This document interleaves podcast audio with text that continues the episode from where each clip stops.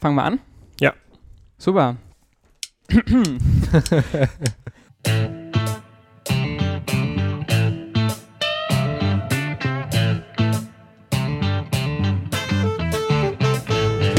Herzlich willkommen zur allerersten Folge Ungleich Audio. Wir sitzen hier heute mit Hubert Langrock vom Kalif. Ähm, bevor wir aber dazu kommen, wollen wir uns einmal ganz kurz vorstellen. Äh, wir, das sind Jan und Samuel und da das heute die allererste Folge ist, erzählen wir nur ganz, ganz schnell was über uns. Äh, Jan, wer, wer, bist du? Genau. Ähm, ich bin seit Stunde Null, kann man sagen, also seit April 2019. Auch schon ein bisschen vorher, weil ein Magazin gründet sich nicht von heute auf morgen, eben Teil des Ungleichmagazins. Ähm, wenn ich nicht gerade über Petersilie auf belegten Brötchen schreibe, ähm, beschäftige ich mich viel mit kulturellen Ereignissen und Initiativen in der Stadt, in Erfurt. Ähm, habe zuletzt aber auch, was vielleicht so ein bisschen mehr stadtpolitisch zu verordnen ist, einen Artikel über die Sanierung des TA-Hochhauses geschrieben äh, und die dafür verantwortliche CG-Gruppe. Genau, ähm, ansonsten mache ich noch relativ viel Social Media fürs Magazin und ähm, organisiere auch immer wieder unsere kleinen, aber feinen Veranstaltungen mit, ob bei Hassan oder im Retronom. Habe ich eigentlich immer Bock drauf, da mitzuhelfen. Ähm, ich selber lebe seit nunmehr fast drei Jahren in Erfurt. Ähm, habe vorher am Staatstheater in Kassel gearbeitet, äh, wodurch einfach so, würde ich sagen, so der, das Interesse für diese äh, kulturelle Prägung irgendwie herkommt. Genau. Ja, ja äh, ich bin Samuel, ich bin auch seit Anfang an dabei. Ähm, ich mache vor allem die Website und Social Media und so viel Orga-Gedöns beim Ungleichmagazin, ähm, schreibe aber auch hin und wieder mal einen Artikel. Wenn es dann, bei mir geht es dann entweder um Kaffee, den ich gut oder schlecht finde, oder auch um politische Themen. Ähm, genau, ansonsten gibt es, glaube ich, gar nicht so viel Spannendes zu sagen. Bei den Veranstaltungen bin ich auch immer dabei und ähm, warum mir diese Folge mit Hubert irgendwie am Herzen lag, war, dass ich in Hamburg viel Veranstaltung, Eventmanagement gemacht habe und ähm, ich es immer spannend finde, wie sich sozusagen so der, der Charakter einer Stadt auch so ein bisschen in seinem Nachtleben, sage ich mal, widerspiegelt und ich glaube, da kann Hubert uns viel zu erzählen. Ähm, ja. Genau, und äh, um dich soll es ja im Wesentlichen heute auch gehen. Du bist seit äh, nunmehr ein bisschen mehr als fünf Jahren Geschäftsführer des Kali Storch und hast dieses Projekt von Anfang an mit auf die Beine gestellt. Ähm, du warst aber, soweit wir das in unserer Vorrecherche herausfinden konnten, ähm, auch vorher schon fleißig in der naja, Clubszene ähm, unterwegs und hast dort auch schon das ein oder andere Projekt gestemmt. Und äh, da interessiert uns einfach, welchen Weg schlägt man denn eigentlich in seiner Jugend ein, wenn man später mal an diesen Punkt Clubbetreiber, Clubbesitzer kommt, äh, an dem du jetzt bist. Also was hast du vor den Zeiten des Kalif Storchs eigentlich so gemacht? Ja, hallo, ich bin Hubert. Ähm, wie kommt man dazu als Jugend Jugendlicher und wird Geschäftsführer? Ich glaube, da gibt es verschiedene Wege. Mein persönlicher Weg ist sehr familiär geprägt. Mein Vater war und also war Veranstalter und Promoter und auch selber DJ und hat quasi schon, ich habe das mitbekommen von klein auf seitdem ich leben kann, war er DJ und hat in Gera viel gemacht, so Silvesterpartys und irgendwelche Messen betreut und Promotion-Aktionen für Veranstalter oder für irgendwelche Reisebüros und so weiter und so fort. Somit hatte ich immer den Kontakt zur Veranstaltungsbranche, habe dann auch in meiner schulischen Laufbahn schon Projekte oder ja, Praktikas gemacht in Technikfirmen und witzigerweise ich war erst am Gymnasium, das war alles ziemlich kacke und war ziemlicher Rebell, weil ich einfach, ja, das System irgendwie scheiße oder schlecht fand, weil ich komme ursprünglich aus Gera. Gera ist ja relativ, sag ich mal, tot mittlerweile, aber früher mhm. kamen da auch ziemlich viele gute DJs her, die man auch über die Grenzen Thüringens und Deutschlands hinaus kennen könnte, wenn man sich mit der Szene ein bisschen äh, auseinandersetzt. Und dann sind meine Eltern mit mir natürlich nach Bad Klosterlausen Bad Klosterlausnitz gezogen, wo unter anderem auch die Muna ist, einer der ältesten Clubs in Thüringen oder Ostdeutschlands. Aber das war zum, da war ich acht Jahre, noch keinen Plan gehabt von Techno oder Clubs oder sonst irgendwas, aber habe das schon immer mitbekommen, dass da alle Monate oder alle vier Wochen, sage ich mal, so eine riesige Schlange ja. war vor unserem Haus, weil wir Bad Klosterhausen ist ein Dorf, da wohnen 3000 Leute. Und da ist am Rand im Wald so ein Club und da führt ein Berg hoch und an dem Berg haben wir gewohnt und in dem Club ist es so, dass äh, der Einlass ist nicht direkt an der Tür, sondern man bezahlt im Wald. Und somit hat sich die ganze Autoschlange zurückgestaut bis vor unser Haus und wir dachten jedes Mal samstags, was ist denn da im sind Wald los? Warum parken die da? Was soll das sein?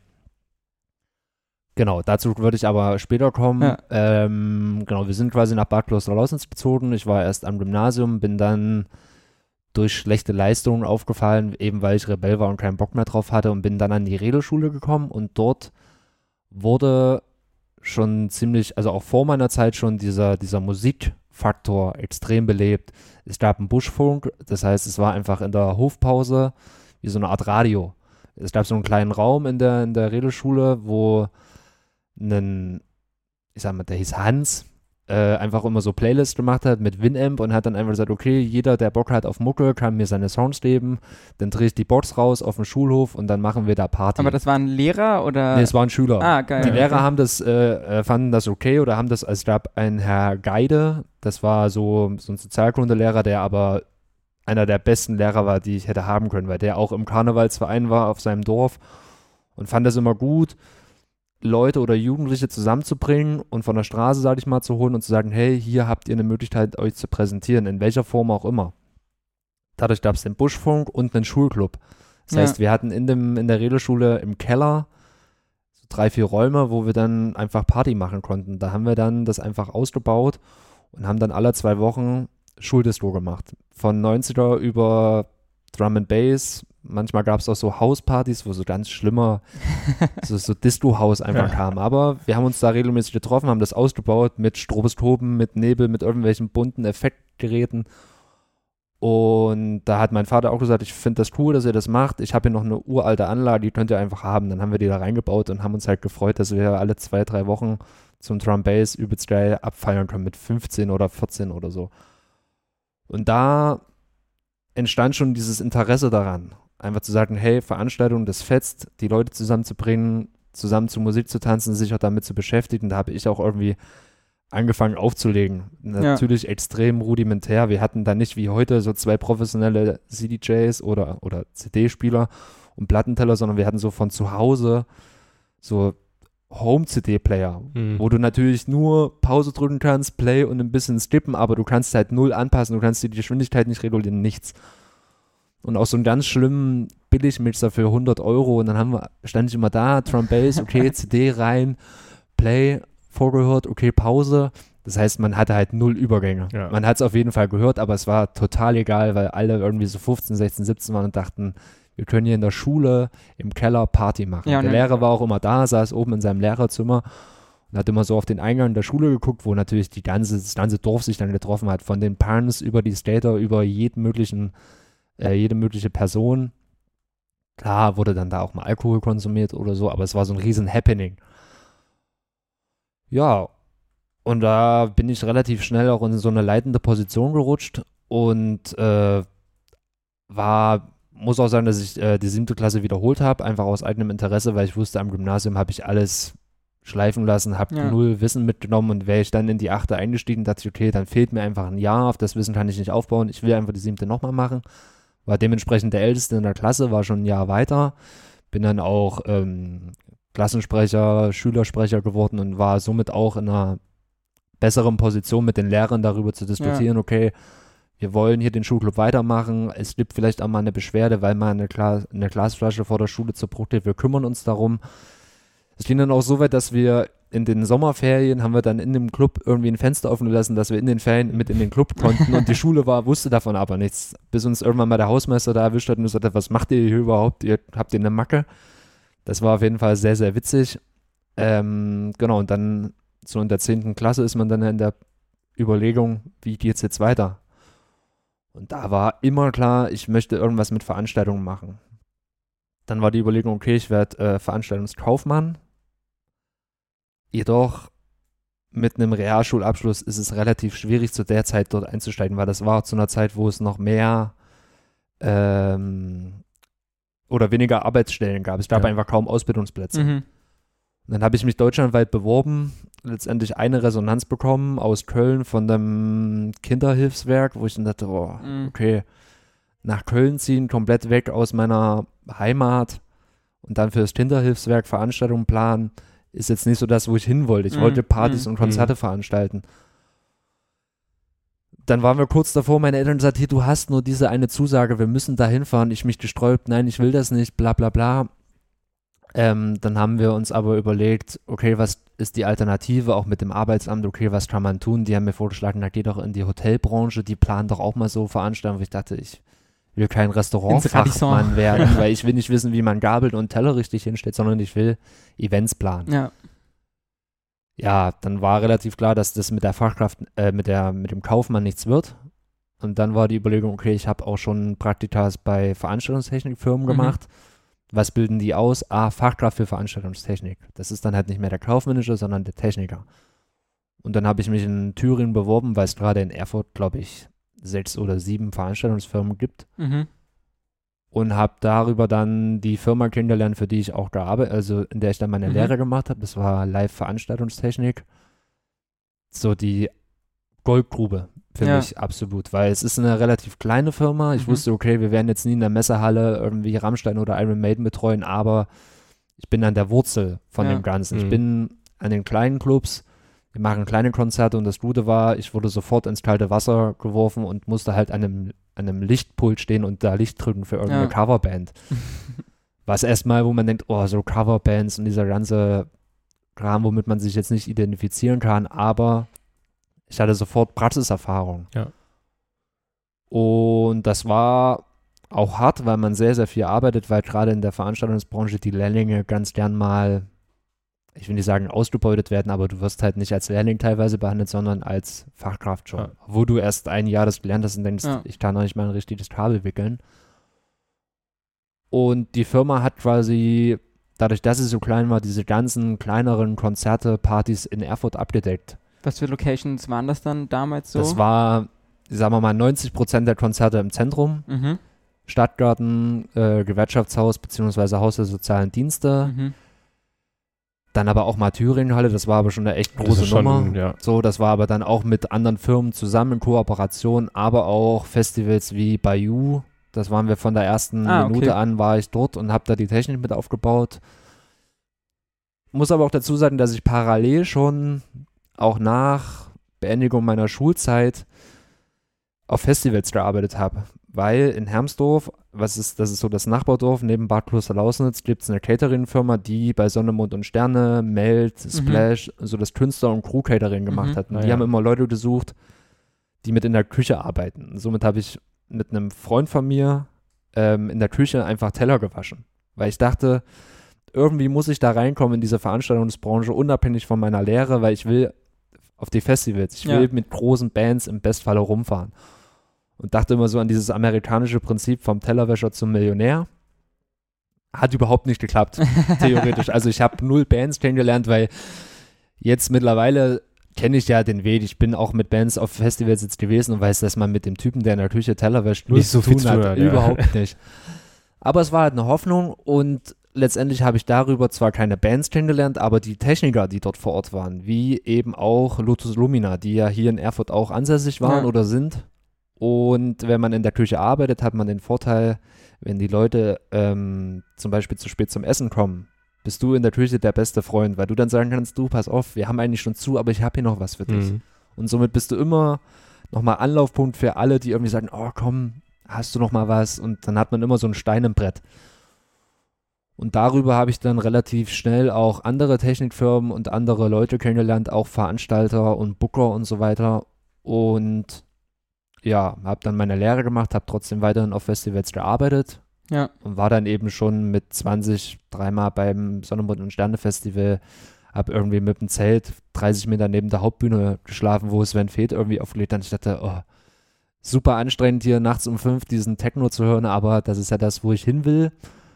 Und bin da wirklich auch, ähm, sag mal, durch die, kann man etwas vulgärer hier werden? Ja, Auf jeden Fall. gut. Ich bin auch durch die Scheiße gegangen, Ja. sag ich Ja. mal. Es war auch oft so an einem Punkt, wo ich dachte, ich will das eigentlich nicht mehr. Es ist einfach Ja. zu anstrengend. Ich Ja. bin ja 19, meine Eltern haben gesagt, du arbeitest viel zu viel, bist du wahnsinnig. Wahnsinn, also locker Das- so 70, 80 Stunden teilweise in Ja, der Woche. also ne, mit also mein- Wochenenden.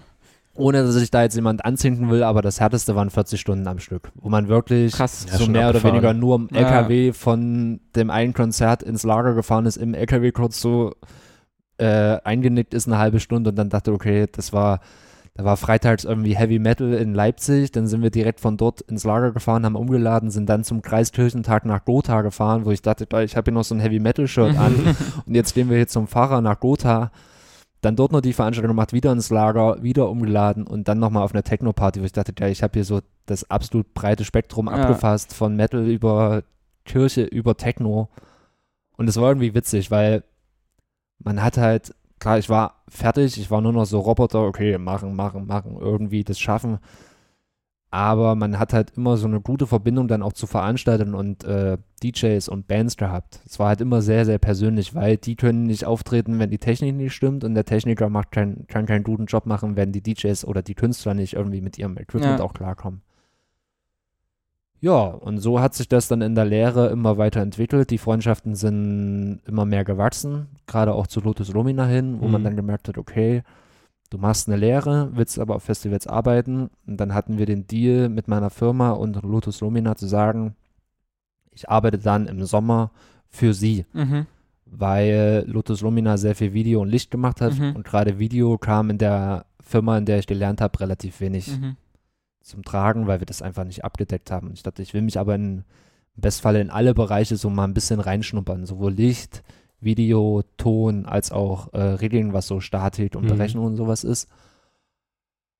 Ja, und das war ziemlich schnell eine ziemlich gute äh, Zusammenarbeit, sowohl persönlich als auch technisch.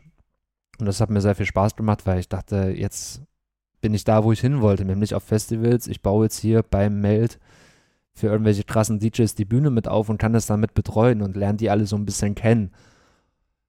Genau, das lief dann über mehrere Jahre noch, bis die Lehre ging drei Jahre. Dann habe ich noch zwei Jahre in der Firma gearbeitet und habe dann gemerkt, okay, für die Firma arbeiten ist irgendwie interessant und schön, aber ich will mich weiterentwickeln.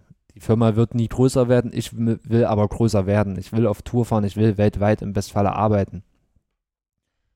Hab dann mit, mich mit dem Chef unterhalten, habe gesagt, ich würde gerne irgendwie eine Veränderung haben. Er fand das klar irgendwie schade, weil er mich nicht verlieren wollte, aber wusste auch, dass wir finanziell, dass die Firma nur einen kleinen Rahmen schaffen kann und das irgendwann nicht mehr reicht für mich, weil ich einfach, wenn man eine Gehaltsforderung stellt und der, das Unternehmen kann nicht zahlen, dann, okay, entweder die Wege trennen sich Ja.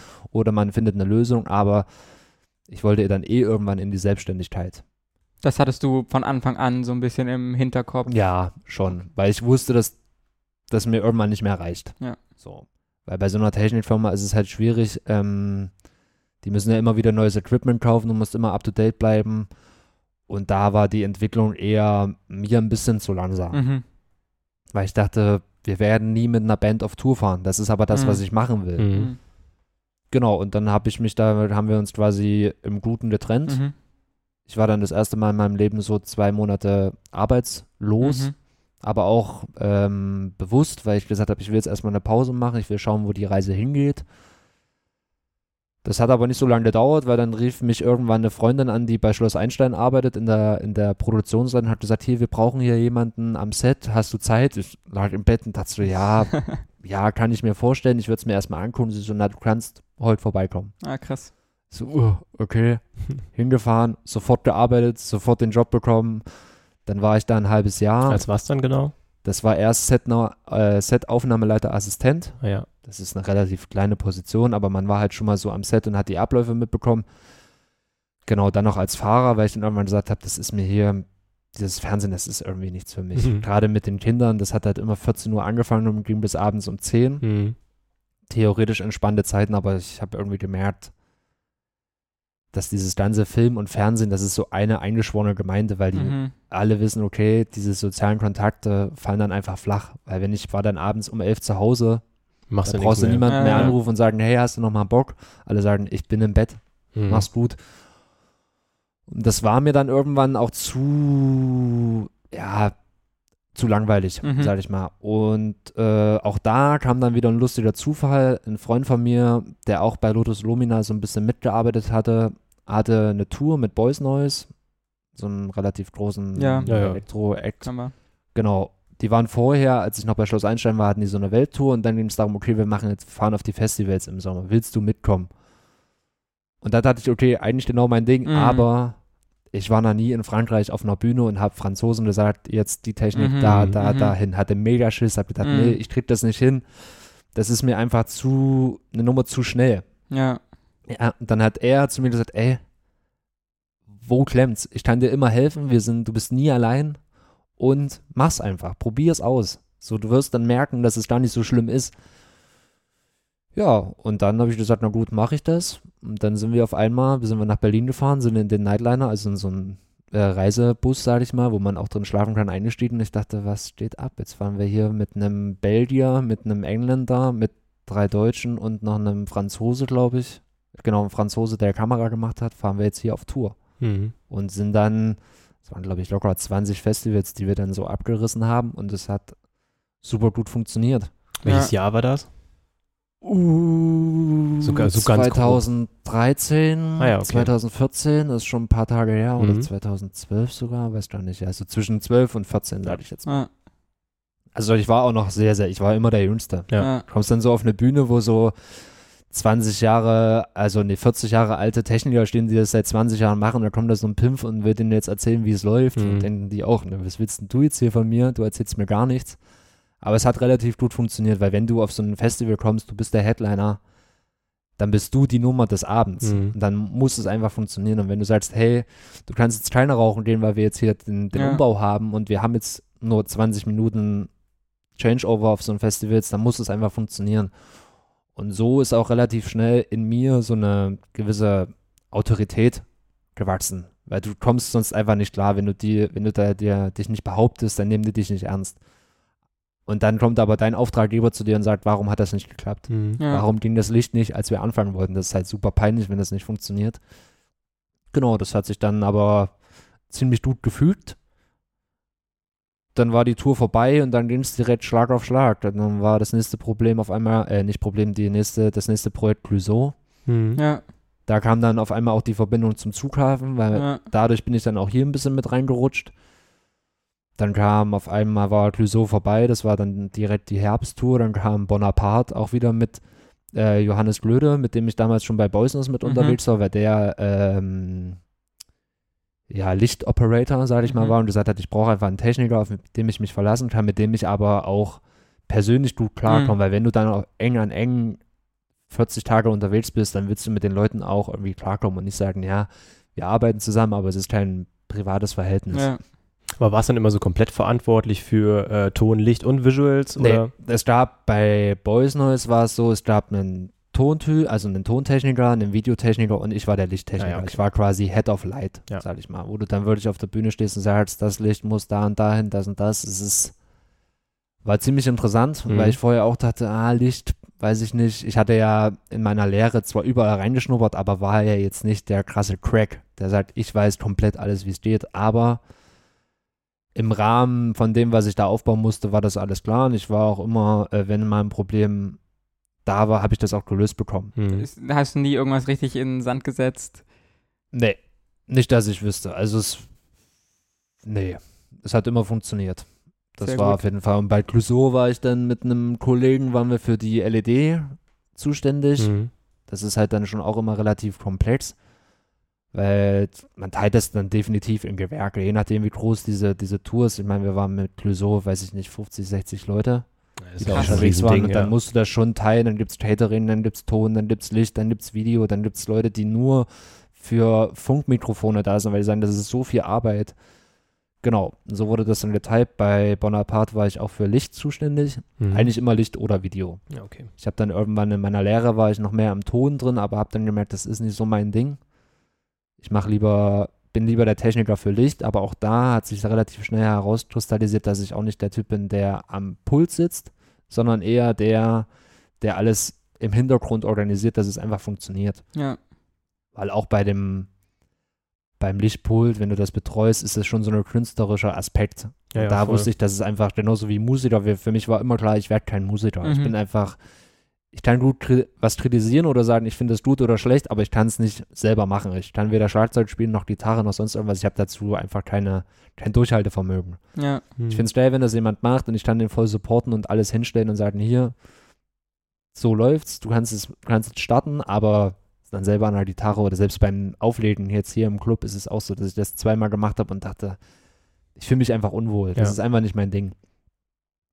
Genau, dann kamen diese ganzen Touren und so weiter und wir haben auch mit Lotus Lumina ganz oft im Zentrum für tausende Veranstalter einfach immer Licht und Video aufgebaut, waren quasi die ersten und die letzten, haben die Partys betreut. Es war, ich war da ja so zwei, zwischen 23 und 28. Es Mhm. war einfach eine mega geile Zeit. Also Ja. Du bist so gerade aus der Schule, aus der Lehre raus und bist dann immer bei Partys immer kostenloser Eintritt. Ich konnte immer jemand auf die Gästeliste schreiben. Du hast immer kostenlos Getränke bekommen. Du stehst neben dem DJ, machst irgendwie Licht und interagierst auch mit ihm zusammen Ja.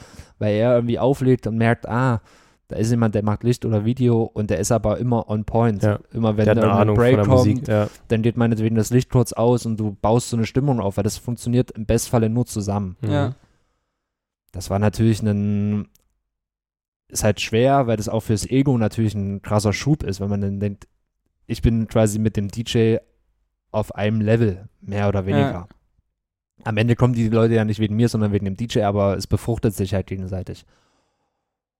Und dann hat man relativ schnell auch neue DJs und so weiter kennengelernt, weil ich dann parallel auch immer noch äh, Licht und Video mit auf der Muna gemacht habe, weil es halt so der die Homebase war, wo ich im Prinzip, was der ganze Freundeskreis war, alle ein Alter mehr oder weniger, die ja dort auch Partys gemacht haben in Eigenregie. Da auch wieder noch mehr DJs kennengelernt und bin dann durch Matthias Kaden, der halt auch von dort kommt, der hat dann eine Live-Platte gemacht und hat gesagt, ich würde auf Tour fahren und brauche jemanden, der für mich Video und Licht Mhm. macht. Und da hat er mich gefragt, weil er gesagt hat, wir kommen gut miteinander aus oder wir sind, wir sind befreundet. Willst du nicht mitkommen? Und da bin ich dann mitgefahren. Da waren wir dann auch mal in Liverpool oder in Heidelberg in irgendwelchen Locations. Er hat dann da sein DJ-Set oder sein Live-Set gespielt und ich habe äh, Video und Licht dazu gemacht.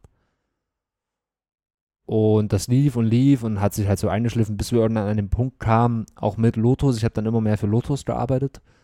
Zu sagen, es reicht jetzt. Wir wollen nicht mehr für andere das machen. Mhm. Wir kennen DJs, wir haben das Equipment, wir kennen die Locations, wir kennen im Prinzip, wir kennen Gastronomen, wir können Mhm. das alles auch mal selber machen. Wir wollen nicht immer nur der Dienstleister sein, der das hier für andere schön macht und dann sagt der Veranstalter, oh, ich habe hier eine richtig geile Party gehabt und steckt sich die Kohle ein. Mhm. Weil das war auch immer so ein Ding, wenn die Party halt nicht lief, dann kam immer der Veranstalter zu uns und hat gesagt, ah, ich kann irgendwie nicht so viel Geld zahlen, aber es gab auch nie mehr. Mhm. Ja.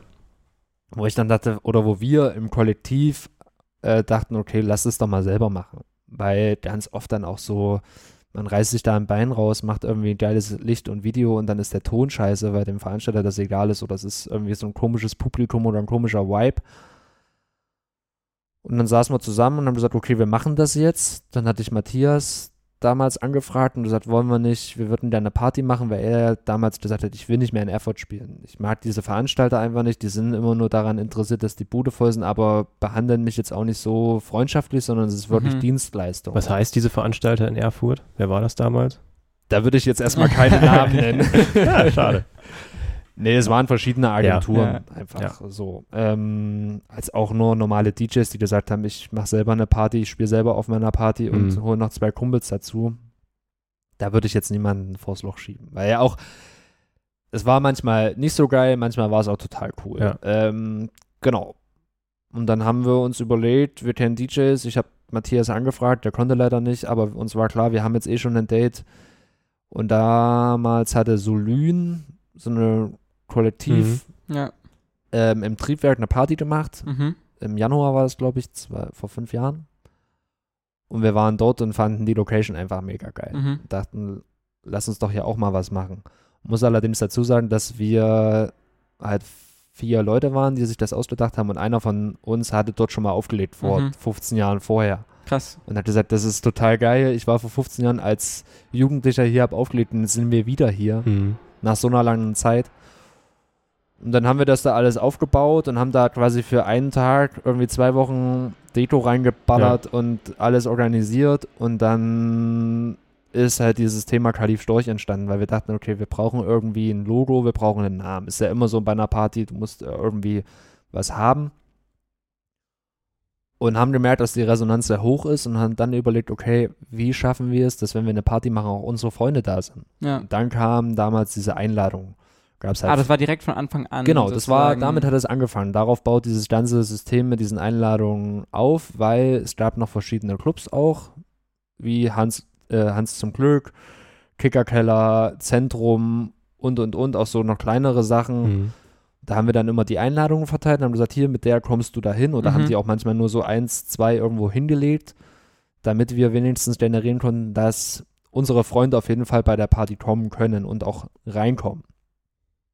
Und dann war Tag X, die Party ging los um elf und ich glaube halb eins war Einlassstopp. Ja. Krass. Und um zwei war das erste Mal gefühlt 1000 Liter Bier alle. Ja. Ja. Das war auf jeden Fall sehr, sehr witzig, weil wir ja dann letztendlich, wir dachten, wir haben total die Erfahrung und wir hatten auch die Ressourcen, aber wir hatten gar keine Erfahrung, was Getränkekalkulation und überhaupt alles anging. Die Party war auch mega voll und wir haben fast noch draufgelegt. Krass. Mhm. Weil Okay. dann die Kosten mit Notstromer hier und Dixies, das sollte ja, wir wollten auch nicht so aufs Geld gucken, wir wollten daran Ja. uns jetzt nicht groß bereichern, es sollte halt cool sein. Und wenn da halt jetzt so drei Dixies hinstellst, ja, die sehen halt kacke aus.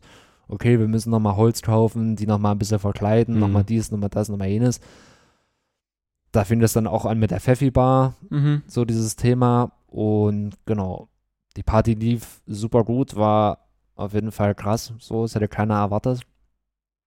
Und dann war relativ schnell klar, das müssen wir wieder machen. Mhm. Da waren, wir hatten nie das, äh, das Bedürfnis danach zu sagen, wir machen jetzt hier einen Club, sondern wir Mhm. wollten immer so mal eine Party machen. Und das funktionierte gut und dann wollten wir wieder eine Party machen. Wir wollten im Prinzip eigentlich so Off-Locations immer mal wieder bespielen. Mhm.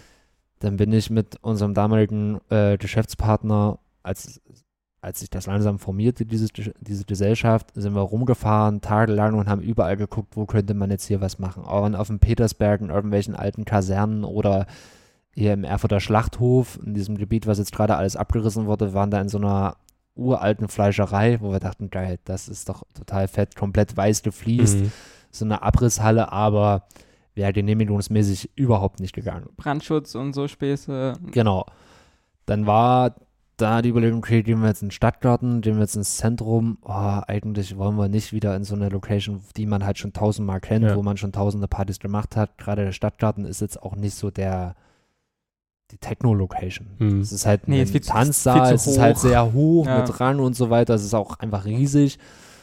Das war von vornherein klar, dass wir da nicht hingehen. Dann war halt, okay, wir gehen ins Zentrum. Dann ist es halt so, auch wenn wir das eigentlich nicht wollten.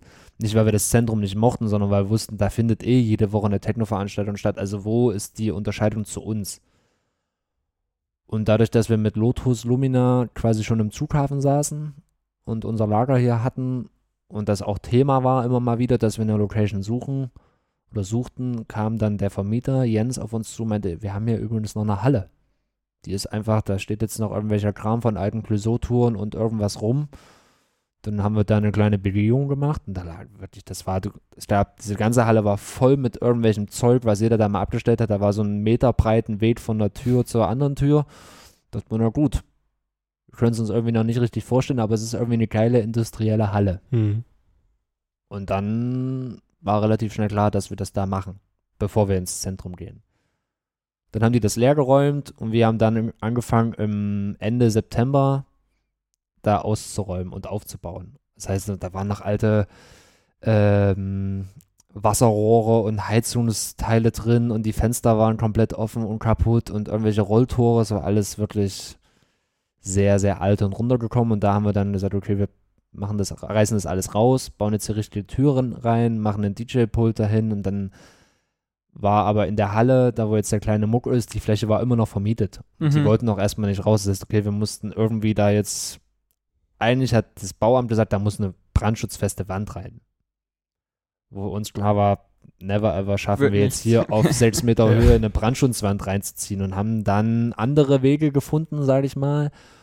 Und es wurde auch alles abgenommen. Die haben das auch alles für gut befunden mit Feuerlöschern hier und äh, irgendwelchen Konzepten und und und.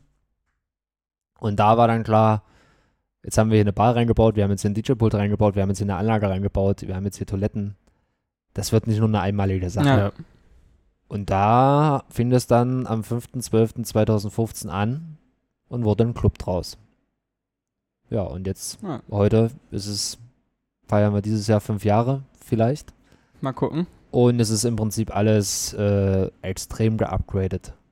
Weil das war damals noch mit äh, Bauzäunen draußen und äh, äh, Dixie-Klos, wo die Leute die barfuß rausgelaufen sind, draußen hat es geschneit und dann draußen auf diesen Dixie-Klos waren und gesagt haben, naja, es ist halt so, man Mhm. hat das halt einfach angenommen, weil man muss dazu sagen, dass in dem Jahr, als wir geöffnet hatten, hat es das Zentrum Ja. auch zugemacht. Somit war ein Riesenloch in dieser ganzen Clubszene entstanden, weil Also es es halt ging sich genau aus quasi, Genau, dieser Wechsel, äh, irgendwie genau. Generationenwechsel. Okay. somit war dann auch für die, äh, ach genau, dadurch war auch klar, dass wir ins Zentrum gar nicht mehr wirklich Ja. Ja. können. Ja. Und jetzt sind wir da, wo wir stehen. Ja, dann hat sich jetzt hier aber deine Rolle auch so ein bisschen verändert, ne? Also du warst ja früher als Techniker unterwegs, jetzt Genau. bist du ja Geschäftsführer des Kalif Storch. Ähm,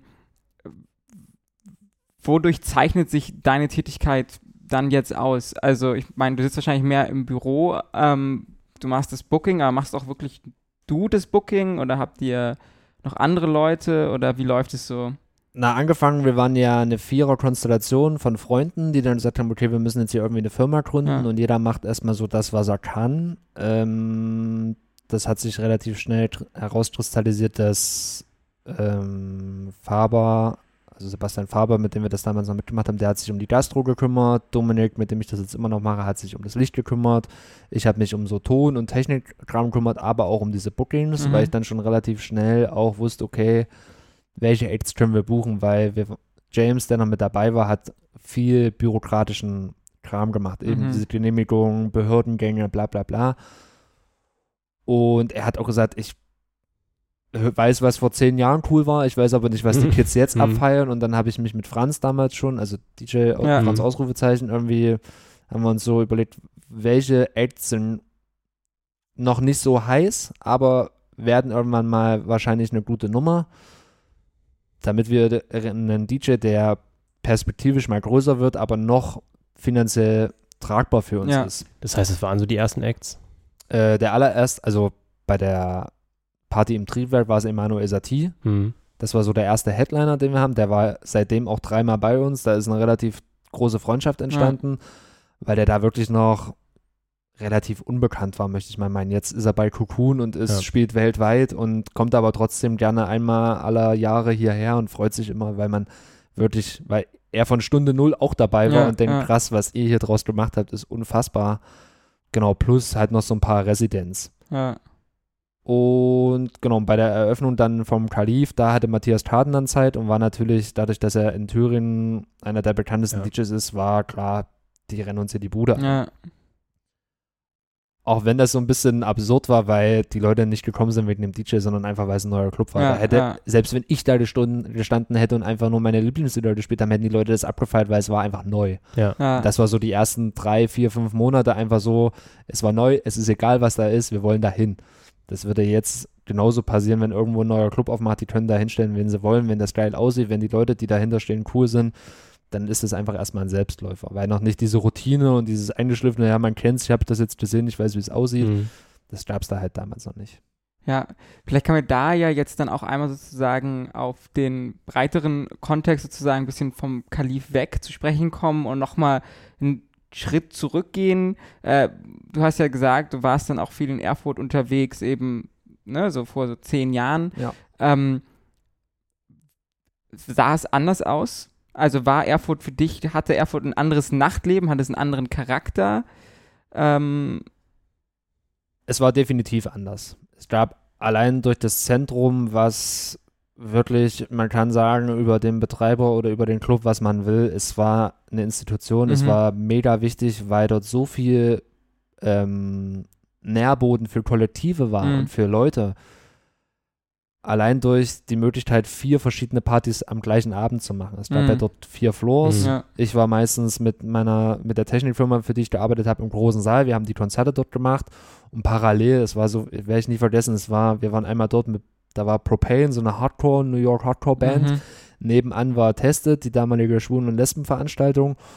oben drüber war Hip-Hop und ganz oben war noch Techno. Krass. So, also komplett Ja, durchmischtes. Publikum, Ja. einfach wo du denkst, klar, das hat manchmal auch vielleicht ein gewisses äh, Konfliktpotenzial hervorgerufen, wenn so verschiedenste Menschen aufeinander kommen, aber es war auch irgendwie witzig, weil dann diese Hardcore-Band einfach zu dieser schwulen und Lesbenparty nebenan gegangen ist und hat gesagt, das ist ja total geil hier. Und so war das ganz oft, dass ich dann auch einfach wusste, okay, ich bin jetzt fertig, ich hole mir bei Shandor noch einen Burger und dann gehe ich nochmal hoch zum Hip-Hop oder zum Techno, weil man Mhm. sich dann eh kannte, weil man den ganzen Tag sich schon über den Weg gelaufen ist und gesagt hat, ah, wer bist du eigentlich? Na, ich bin hier der Techniker, ah, ich bin Veranstalter. Und so hat man dann auch immer mal einen Plausch gehalten und hat sich dann relativ schnell kennengelernt. Und so war ich dann relativ schnell auch so dieser, ich sag jetzt einfach mal so, der Techno-Techniker Ja. weil dann wirklich auch das Bayou Kenny damals mich angerufen hat, gesagt, hier, du stehst drauf, du hörst die Mucke gern, weil ich brauche keinen Techniker, der Metal hört und denkt, oh, wann ist es endlich vorbei und das Ja, ist mir ja. alles egal.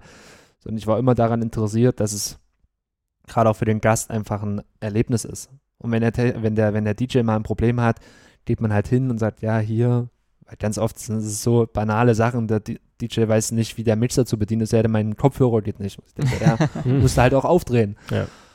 Und da waren die Veranstalter immer relativ dankbar, wenn da einfach jemand ist, der einfach reagieren kann.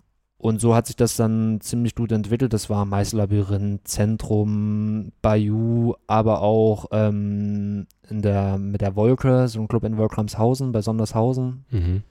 Die haben auch immer Partys gemacht, hatten dann so ein Open Air, wo sie auch wieder uns angerufen haben, gesagt, hier kannst du vorbeikommen, die Technik, ihr kümmert euch darum, weil wir wissen, ihr seid irgendwie coole Typen, ihr seid klar auch nicht ganz so teuer wie manch andere, aber wir haben auch Bock drauf. Ja.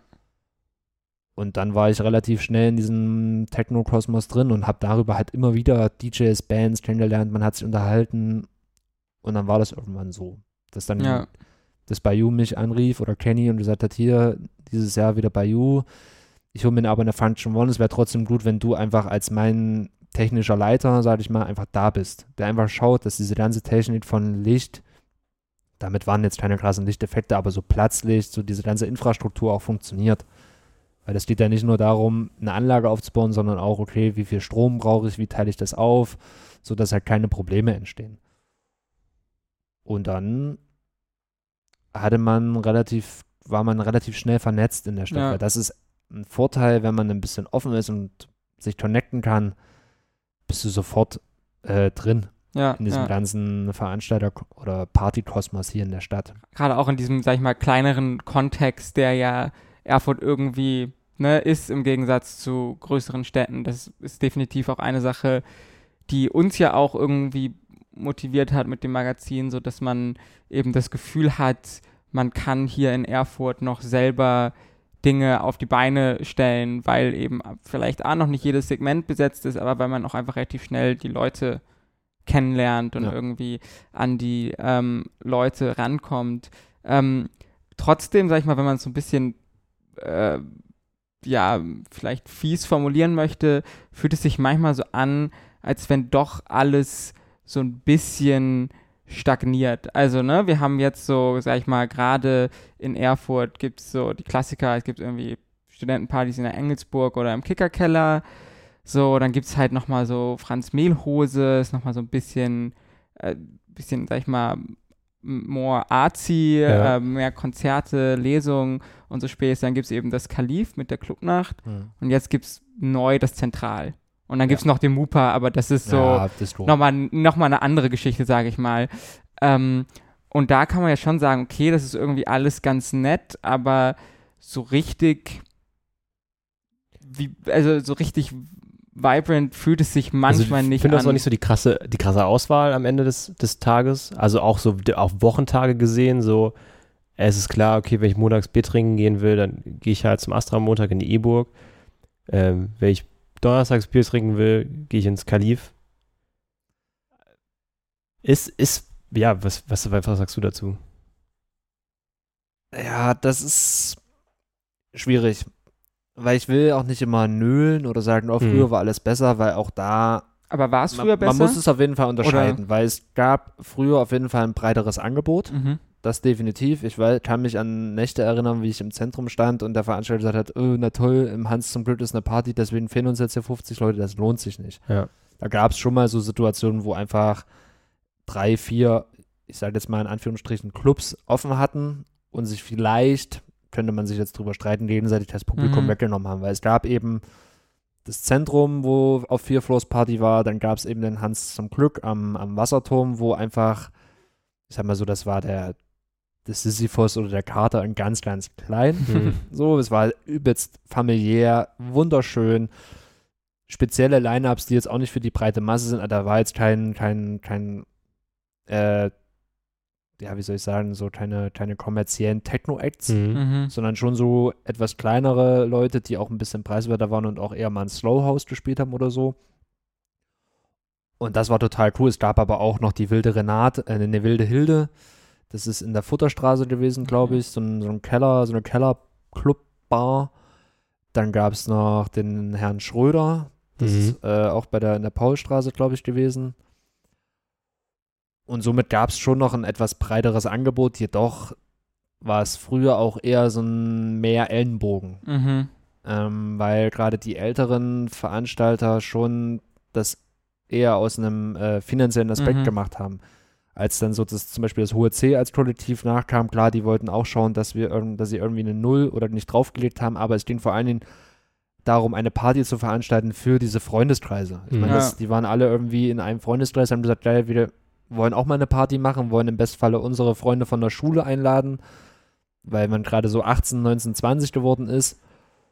Und da ist, war schon eine größere Möglichkeit, weil jetzt sehe ich es ganz oft so, dass es immer mehr Kollektive gibt, die aber kaum Raum haben, sich zu präsentieren. Ja. Klar, der Erfurter Norden blüht gerade auf, sage ich jetzt mal, oder blüht schon länger, aber jetzt ist es immer mehr auch auf der Landkarte zu sehen. Das ist aber alles immer sehr begrenzt. Das heißt, es gibt diese etwas größeren Clubs, wie jetzt auch uns, leider nicht mehr. Ja.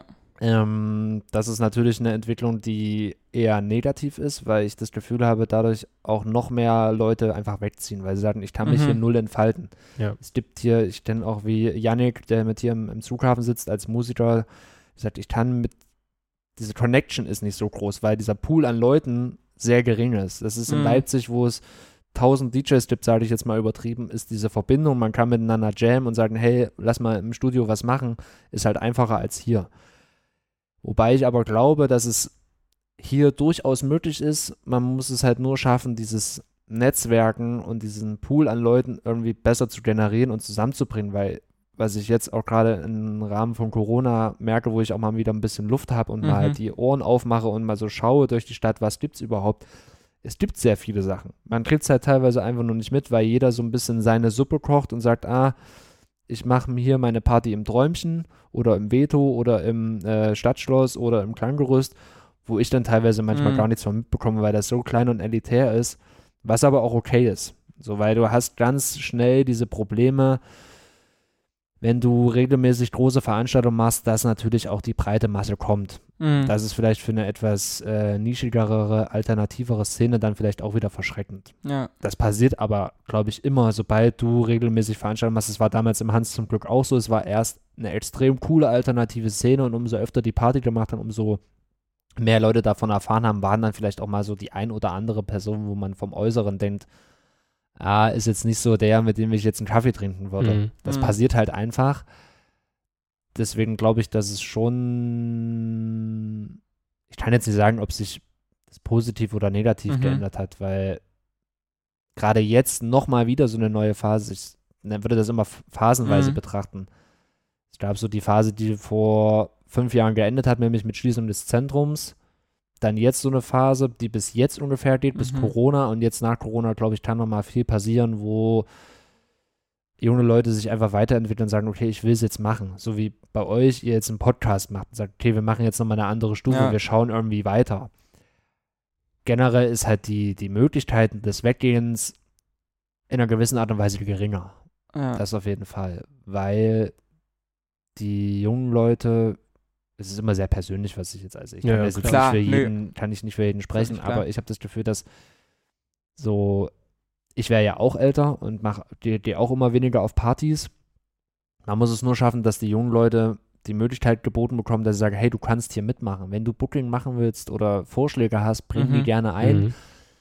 Man muss den Leuten nur immer wieder auch äh, äh, in den Sinn rufen, dass es schon kommerziell erfolgreich sein muss. Weil Ja. wir machen das ja nicht mehr nur zum Spaß, weil dann wird es das nicht seit fünf Jahren funktionieren mit 25 Angestellten. Ja, das ist jetzt, es ist einfach ein Business und da verlieren dann schnell Leute auch die Lust daran. Mhm. Dann zu sagen, ah, jetzt ist hier so ein Druck drin, ich kann nicht mehr das machen, was ich will. Das muss man halt unterscheiden können. Mm, Ich glaube, es bedarf mehr Freiräume, damit mehr Menschen ihre Träume und Ideen umsetzen können. Jedoch ist, glaube ich, auch in der nachfolgenden Generation, das war aber auch früher schon so ein Problem, dass teilweise dadurch, dass man heutzutage alles machen kann. Du Mhm. kannst verreisen, du kannst, was weiß ich, äh, sagen, ich bin jetzt ein Jahr in Thailand oder ich mache jetzt dies, ich mache jetzt das, dass ganz viele Leute gar nicht mehr wissen, wo sie überhaupt hinwollen. Mhm. Weil ich kenne viele, die sagen, oh, ich würde auch gerne mal eine Party machen. Mhm. Ich sage, ja, Mach komm doch zu mal. mir, Ja. mach es bei uns, du kannst es im kleinen Muck machen, im kleinen Rahmen, aber wie heißt die Party, was ist das Konzept davon, wer soll da auflegen, wen willst du überhaupt erreichen und und und. Und dann merkt man erstmal, diese Leute feststellen, ah, stimmt, eine Party machen, Steckt das Arbeit zu sagen, hinter. ist erstmal leicht, aber das dann wirklich umzusetzen und sagen, okay, ich rufe jetzt hier DJs an, ich kümmere mich jetzt und will wirklich, dass nur in Anführungsstrichen coole Leute kommen, wie Ja. auch immer man das jetzt für sich selbst definiert, ist halt dann doch nicht so einfach. Weil auch da, wenn jetzt, wenn, es, wenn man jetzt keinen Club hat, sondern eben wie wir anfangen will in einer Off-Location, das ist halt extrem schwer heutzutage. Mittlerweile. Das war früher noch ein bisschen einfacher, als es zum Beispiel noch äh, den, den Föhn hieß es damals, frei öffentlich nutzbar. Mhm. Die haben einmal im Jahr eine Party in der Off-Location gemacht, wie Mhm. zum Beispiel in der alten Brauerei hier in Erfurt. Super geil, immer im, im, so im, ähm, im Rahmen einer Kunstvernissage, Mhm. sag ich mal. Und da hattest du einfach, warst du mal in einer, in einer Location, wo du sonst nie gewesen wärst. Das gibt's halt jetzt immer weniger. Woran liegt es, dass es das nicht mehr gibt? Also Das ist guck- behördlich guck- eine wollte Sache. sagen, die ja. Behörden gucken mehr hin und verbieten Definitiv, mehr, weil also der rechtliche Rahmen hat sich ja nicht unbedingt drastisch geändert oder wurden auch Ich äh, glaube, dass es äh, daran liegt, dass es auch in der Stadt, sofern ich das jetzt einfach mal frei sagen darf, äh, einen Generationswandel gibt. Mhm. Und vielleicht vor zehn Jahren die Leute noch wussten, ja, ich bin eh noch 15 Jahre hier, ich kann da auch mein Auge zudrücken. Jetzt Mhm. ist es so, ah, ich bin nur noch zwei Jahre hier, kurz vor meiner äh, Rente. Ich will jetzt kein Auge mehr zudrücken, weil ich vielleicht dann rausgeschmissen werde oder mit den Risiken Ah, leben ja. muss. Okay. Und ich glaube, gerade wenn man das jetzt, auch wenn der Vergleich total hinkt, aber in Berlin war es ja auch eine Zeit lang so, dass diese ganzen Bauamt und was wir Ordnungsamt Ja. so überlastet waren mit anderen Pro Problemen, dass sie gar nicht zu den Clubs hingehen konnten Ja. und schauen konnten, was machen die da wirklich. Mhm. Jetzt ist es so, dass mich das äh, Umweltamt anruft und sagt, naja, wir haben hier eine Beschwerde, wo ich sage, ja, wir hatten zu und die sagen, na, ist denn da noch irgendwo was? Ist hier noch ein Club? Die sind sofort, auch bevor wir den Club hier aufgemacht haben, wussten die das schon Krass, ja.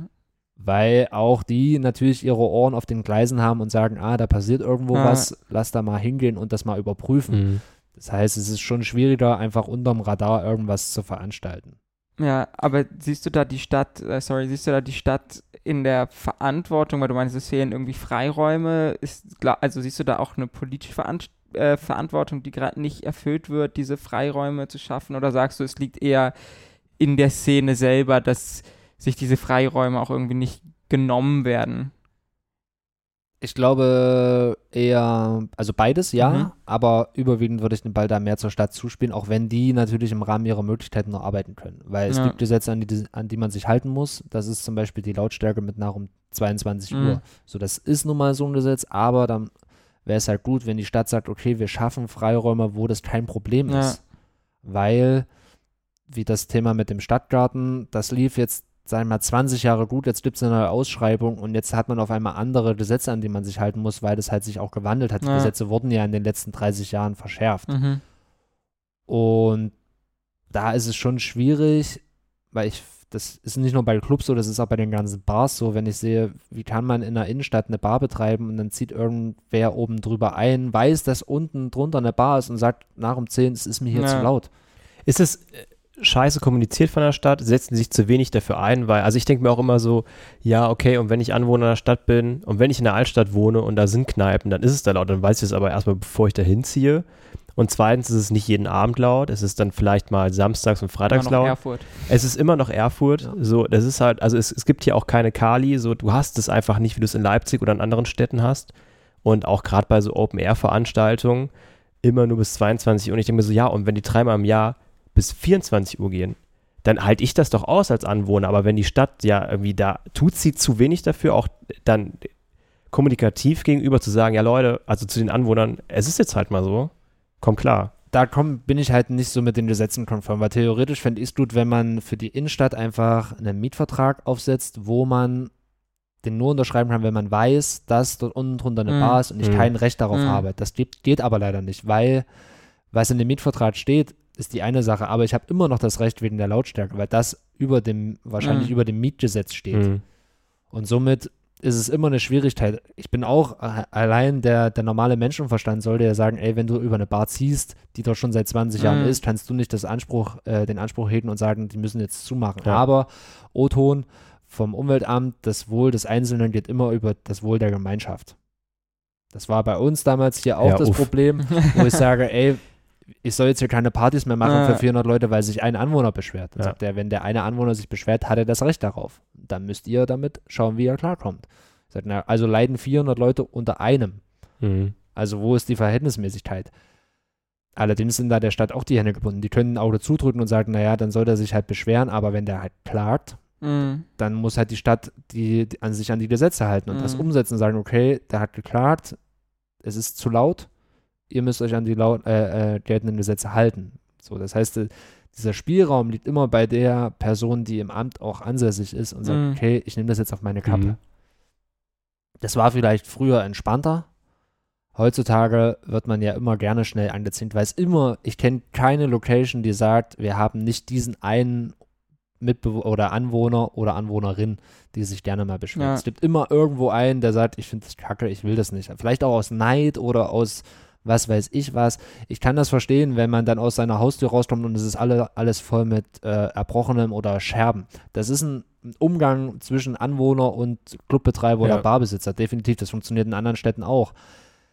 Aber es müsste eigentlich einen Weg geben, dass wenn ich in die Innenstadt ziehe, weil die Innenstadt ist ja hier auch Altstadt, dass ich weiß, ich habe kein Recht darauf, mich zu beschweren. Ja. So, definitiv. Es ist, ja, entweder man schafft Freiräume von der Stadt aus und sagt, okay, es ist ja immer wieder dieses Thema auch mit diesen Spontanpartys, dass man sagt, wie in Halle, da gibt es das ja, dass Ja. ich einen Tag vorher eine Party anmelden kann, die ich dann halt bis, 24, äh, bis 22 Uhr machen kann. Mhm.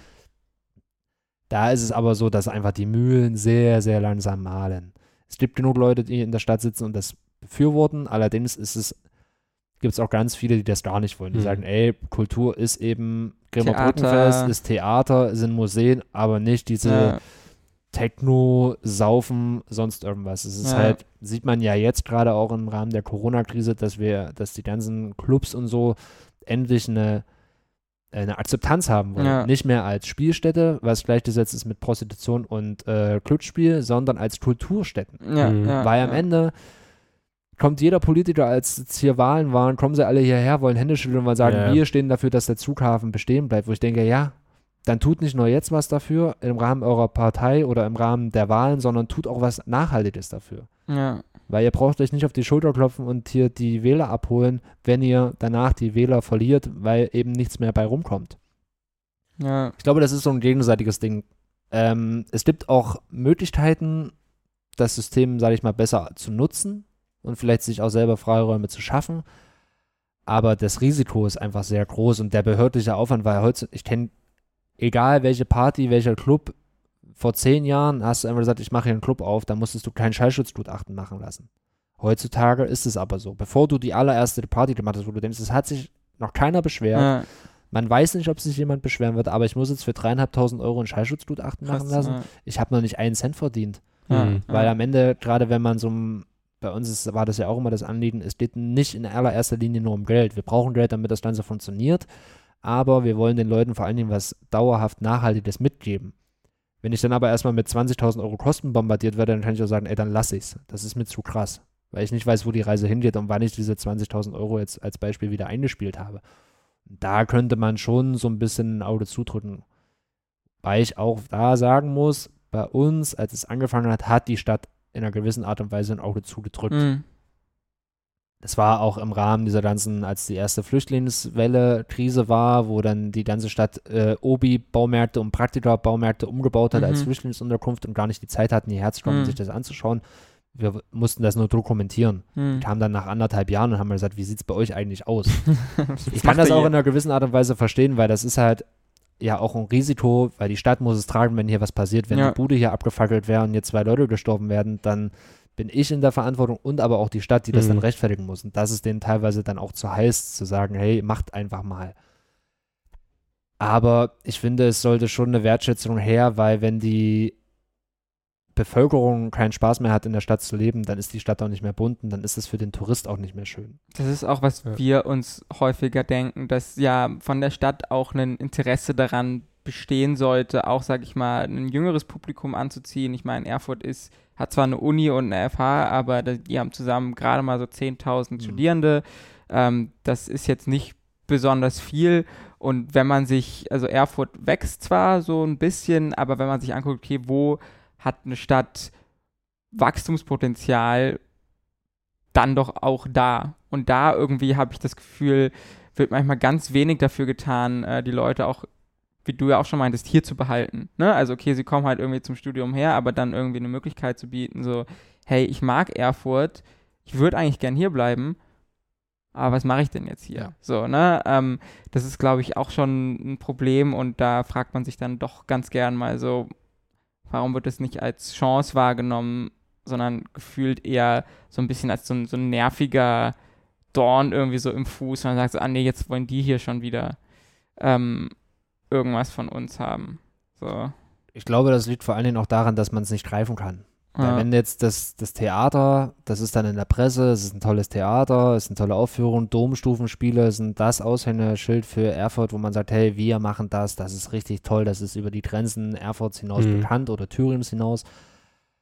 Ähm, da aber eine Akzeptanz reinzubekommen, dass es mit dem Kalif zum Beispiel ähnlich sein könnte, Ja. weil wir eben auch internationale Künstler hierher hauen, die eben sagen, wir feiern das ab. Erfurt habe ich noch nie gehört, ist wirklich eine kleine Stadt, aber es ist halt geil. Ob das jetzt Panport oder Richie Horton sind, die dann sagen, also Richie Horton war schon öfter in Erfurt, aber gerade bei Panport war das so, die sind dann durch die Stadt gelaufen sind und gesagt haben, das ist ja eine wunderschöne Stadt und krass, dass es hier so einen Club gibt. Das passt Ja. irgendwie nicht so richtig zusammen, weil man das gar nicht vermutet. ja, Mhm. ja.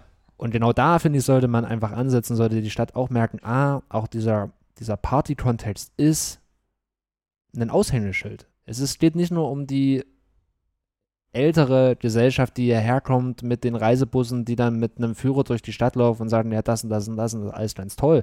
Weil klar, die lassen hier auch Geld. Aber jeder Gast, der bei uns da ist und vielleicht auch aus einer anderen Stadt kommt oder Ja. bei einem Konzert sich hier in ein Hotel holt oder dann nochmal über den Weihnachtsmarkt läuft, ist auch ein potenzieller Kunde für die Stadt.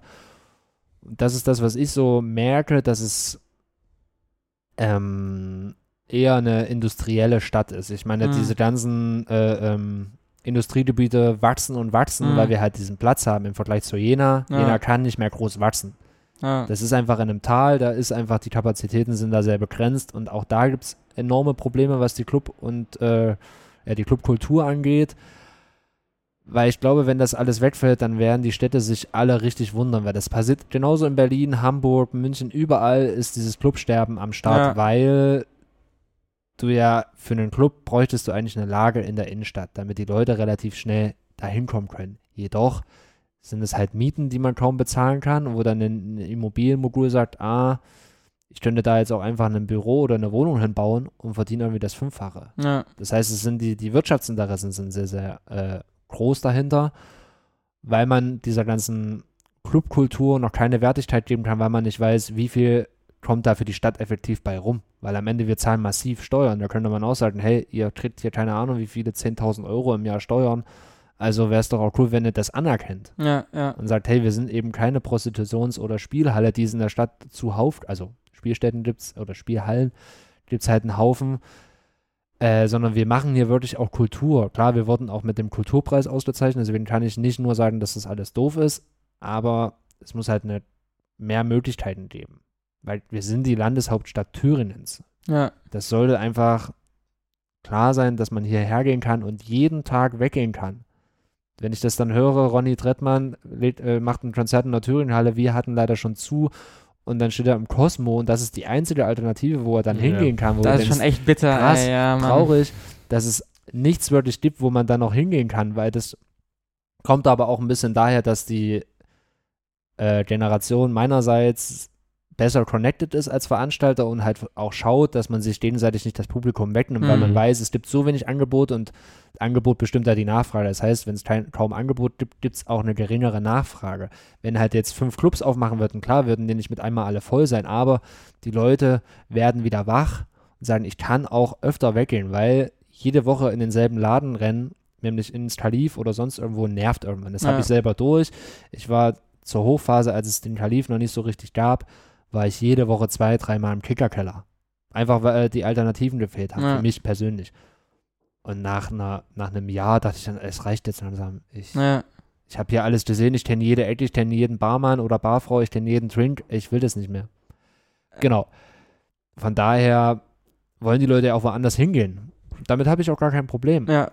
Es wäre halt cool, wenn es einfach mehr gibt. Das heißt, du würdest dir auch aus, sag ich mal, jetzt so Kalif-Sicht mehr Konkurrenz in Anführungsstrichen Definitiv. wünschen. Auf jeden Fall, weil äh, das ist ja das große Problem, wir wissen ja gar nicht, wo wir stehen. Ah. Sind wir jetzt überhaupt noch so heiß im Sinne von, wir sind eine coole Location, wir machen ein Mhm. cooles Booking, wir machen, haben einen coolen Vibe oder gehen die Leute nur zu uns, weil sie sagen, es gibt halt Ja, ja. nichts anderes. ja. So, und da allein um sich auch so ein bisschen zu messen, weil so jetzt decken wir gerade ja ziemlich viel ab. Wir machen Konzerte, Lesungen, Techno, Hip-Hop, Drum and Bass, dies, das. Hier wird gerade derbe gehämmert im Hintergrund. Mal Ich gucken, vielleicht mal kriegen wir das raus in der Aufnahme. Mal Mal gucken, man wird es sehen. Genau, und wir wollten ja aber eigentlich immer nur Techno-Partys machen. Ja. Das war unser Ding. Ja, Aber bedingt der Tatsache, dass es so wenig Angebot, also ich will niemanden damit ausschließen, aber das Angebot ist auf jeden Fall zurückgegangen oder die Möglichkeiten. Deswegen haben wir gesagt, okay, wir machen, bieten irgendwie alles an, weil die Ja. Nachfrage sehr hoch ist. Und da würde ich mir schon wieder mehr wünschen. Also ich fand es super schade, dass es Hans, im, Hans zum Club zugemacht hat, Ja. weil das war nochmal eine ganz andere Nummer als wir. Und dann hätte man auch sagen können, okay, pass auf, wir schaffen hier auch einen guten Austausch. ja, ja. Dann macht ihr in der einen Woche, wir machen in der anderen Woche, sodass jede Woche Techno ist oder Mhm. elektronische Partys oder jede Woche Hip-Hop. Weil jetzt ist es so, wir haben einen Zwei-Wochen-Rhythmus. Und dann sagen die Leute, naja, wenn ich jetzt diese Woche weggehen will, dann kann ich nur zu euch gehen, da ist halt Hip-Hop. Ich hasse Hip-Hop. Ja. Also nicht ich persönlich, aber die Gäste Gibt, vielleicht. gibt's Leute. Und dann gibt es halt kein Techno. Ne? Dann muss man halt irgendwo, entweder man fährt dann woanders hin oder man sagt, dann bleib ich halt das Wochenende zu Hause und mache eine Homeparty. Ja. Und das kann sich halt irgendwann auch einschleifen. Dann bleiben die Ja, Leute halt ja. zu Hause und sagen, warum soll ich noch weggehen, 10 Euro zahlen, mir für 5 Euro einen Drink holen, wenn ich alles auch zu Hause haben kann. Mhm. Ja, Aber das steht ja darum, eben auch dieses Connecten und ja, eben ja. Spaß haben. Ja, so ein Gemeinschaftsding. Ja. Genau, weil dann, also die meisten Leute haben irgendwie ihre Freunde, Freundinnen oder so irgendwie auch auf, im Kontext von Veranstaltungen kennengelernt. Und wenn Mhm. das halt irgendwann nicht mehr ist, ja, dann hängen wir alle nur noch am Handy und Tindern oder machen hier Elite-Partner 24 oder sonst irgendwas. Das ist ja aber total Ja, ja. absurd. Das ist ja, da null Fällt menschlich. ganz ja, viel total. weg auf jeden Fall. Und das ist halt definitiv. so dieses, dieses Gefühl, weil dadurch ist ja, man kann von Techno halten, was man will, aber Deutschland ist nun mal das Techno-Land oder das elektronische Land, wo dieses mehr oder weniger den Ursprung so ein bisschen hat, auch gerade mit Berlin und Wende und so weiter und was dafür für ein Miteinander war. Gerade auch ähm, menschenübergreifend, ob das jetzt Stints waren oder Punks oder Hippies, alle haben wahrscheinlich viel Drogen genommen und zusammen gefeiert und hatten aber eine geile Zeit, weil das so eine so eine Auferstehung aus der DDR, es ist alles neu, es ist alles möglich. Und da ist so viel entstanden, wovon wir heute noch zerren. Ich meine, Berlin lebt von ihren Partytouristen auch. Mhm. Und ja, von diesem Image auch international. Definitiv, ne? wenn du aus Also, Berlin kommst und nach, was weiß ich, Bogotá gehst, dann sagen die, ah, hier Berlin, Techno, Ja. Berghain, ja. Und man nennt, das ist doch aber, das haben die Leute so verinnerlicht. Und Ja. damit sollte man, kann sich doch auch dieses Land brüsten und sagen, hey, wir unterstützen die Kultur. Das ist in Frankreich zum Beispiel eine ganz andere Nummer. Da wird so viel auch Clubs und Kultureinrichtungen äh, vom Staat gefördert, weil dieses, diese Kunst und Kultur und Musik einen anderen Stellenwert hat. Das ist einfach krass, wo ich sage, ja, man muss auch in den Schulen und in diesem ganzen System das irgendwie verbessern können, weil das Mhm. ist enorm wichtig, weil das sieht man ja jetzt, äh, auf einmal fallen alle Veranstaltungen flach, auf einmal ist dieses ganze kulturelle Leben weg, die Leute können nicht mehr weggehen, sie können sich nicht mehr connecten, allen fällt die Decke auf den Kopf, alle werden depressiv und haben schlechte Laune. Mhm. So doof das jetzt klingt, aber auch im alten Rom wusste man Brot und Spiele. Das ist so das, was die Leute brauchen, damit sie irgendwie happy sein können. Und es ist auch so. Und wenn es in der Stadt irgendwann, es ist ja nicht so, es gibt ja noch genug Angebot, auch wenn es in meinen Augen mehr sein könnte, aber wenn es es gar nicht mehr geben würde, warum soll man dann hier wohnen? Ja. Um Ja, nur noch ja. zu arbeiten und zu sagen, na geil, äh, Freitag 16 Uhr, ich kann jetzt nach Hause und mach den Fernseher an und warte, dass Montag 8 Uhr ist, dass ich wieder auf Arbeit Ja. gehen Mhm. kann. Das ist ja kein Leben, das ist ja null schön. Und da können immer noch Touristen ohne Ende hierher kommen, aber wenn die auf die Bremer Brücke gehen und jeder Laden dazu, weil alle sagen, naja, ist, ist irgendwie nicht mehr geil, es ist ja auch so ein Generationswandel, es werden alle immer älter, es kommt aber keiner oder kaum Leute nach, die sagen, ey, ich mach das. Ja. Ich setze mich hierher, weil ich einen Café betreiben will und dann merkst du, ah, ich muss jetzt erstmal, wenn ich ein Schild draußen hinstelle, 10.000 Euro und drei Behörden, fünf Behördengänge machen, ich habe gar keinen Bock. Ja. Das zieht aber vielleicht ganz gut auf so die Frage ab, also wenn du irgendwie so einen Wunsch an die Politik formulieren könntest, so um in den nächsten zehn Jahren irgendwie bessere Rahmenbedingungen für Erfurt zu schaffen, für Kulturschaffende in Erfurt, was wäre das? Ich würde mir wünschen, dass es ähm, eine größere Akzeptanz von Vereinen oder Kollektiven oder der Kulturszene an sich gibt. Das macht die, die ständige Kulturvertretung, ist da sehr gut darin, sich mit der Politik zu vernetzen. Ich finde gerade jetzt immer mehr. Und die haben auch schon so eine leichte Akzeptanz, aber ich fände es gut, wenn schon mal zum Beispiel kulturelle Entscheidungen wie Vergabe Stadtgarten, Ausschreibung, irgendwas, man Mhm. das mit den Leuten, die effektiv Kultur betreiben, wirklich auch zusammen macht. Dass man sagt, ja, wir haben jetzt hier den Stadtgarten ausgeschrieben oder wir wollen den Stadtgarten ausschreiben, wir brauchen aber euch, um zu wissen, was ist überhaupt realistisch, weil bei der ersten Ausschreibung vom Stadtgarten der Pacht mit 50 Jahren Oh ist absolut unrealistisch. So, weil wenn ich das jetzt machen würde, dann bin ich 81 oder 80, dann mache ich das nicht mehr. Familienbetrieb. Ja, was soll das sein? So, es ist unrealistisch. Genauso wie unrealistisch ist, wenn die Stadt sagt, ihr könnt den Stadtgarten machen, aber es muss 21.45 Uhr müssen alle Leute weg sein. Hm. Sagen, okay, macht keinen Sinn. Es Ja. gibt auch keine Möglichkeit, das irgendwie so zu mauscheln. Das macht Ja, keinen ja. Sinn. Da muss man halt dran, da muss man gemeinsam Lösungen und äh, Konzepte entwickeln, wie man das schafft, das sinnvoll zu betreiben. Und da finde ich es gut, wenn einfach die Leute, die wirklich die Kultur auch machen und mit den an die Probleme regelmäßig stoßen, da auch mit ins Boot geholt werden. Weil das entscheiden dann, weiß ich nicht, Liegenschaftsamt und Bauamt, wo ich denke, ja, ihr macht euren Job und ihr macht das bestimmt auch ziemlich gut, aber ihr macht halt auch Ausschreibungen von, da muss jetzt irgendwo in einem Industriegebiet eine Halle gebaut werden und da, das sind ja dieselben Leute, die das wahrscheinlich bearbeiten. Die haben jetzt aber keine Ahnung so wirklich von Kultur und worum es da geht, weil auch unsere Steuerberaterin hat zum Beispiel die ersten zwei Jahre gesagt, was macht ihr? Das glaubt euch keiner, dass ihr damit kein Geld verdient. Weil ja in der Kultur geht es ja klar irgendwie darum, dass man von dem Geld leben kann, aber Ja. nicht in allererster Linie. Wir sind ja jetzt alle keine Amazon oder Google oder sonst irgendwas, die sagen, wir müssen hier die Milliarden drucken. Wir wollen hier Kohle richtig hart verdienen, sondern wir wollen, dass die Leute Spaß haben. Und damit verdient man nicht so viel Geld.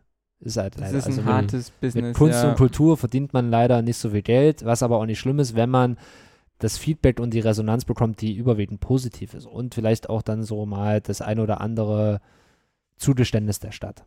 Ist halt immer ein schmaler Grad, weil sie sich auch an ihre Gesetze halten müssten, aber dann könnte man halt sagen, ey, pass auf, dann gibt es halt hier eine, ich kenne das aus, aus einer anderen Stadt, da war das so, dass die Stadt gesagt hat, wir wollen mehr Studenten haben, was Mhm. müssen wir dafür tun? Wir müssen das Nachtleben ankurbeln okay, wir haben hier eine, Ab- eine, eine, eine kaputte Halle, wir, die Stadt hat die, diese Halle ausgebaut und ist dann zu einem Clubbetreiber in der Stadt gegangen und hat gesagt, hier, ihr macht hier doch schon einen Club.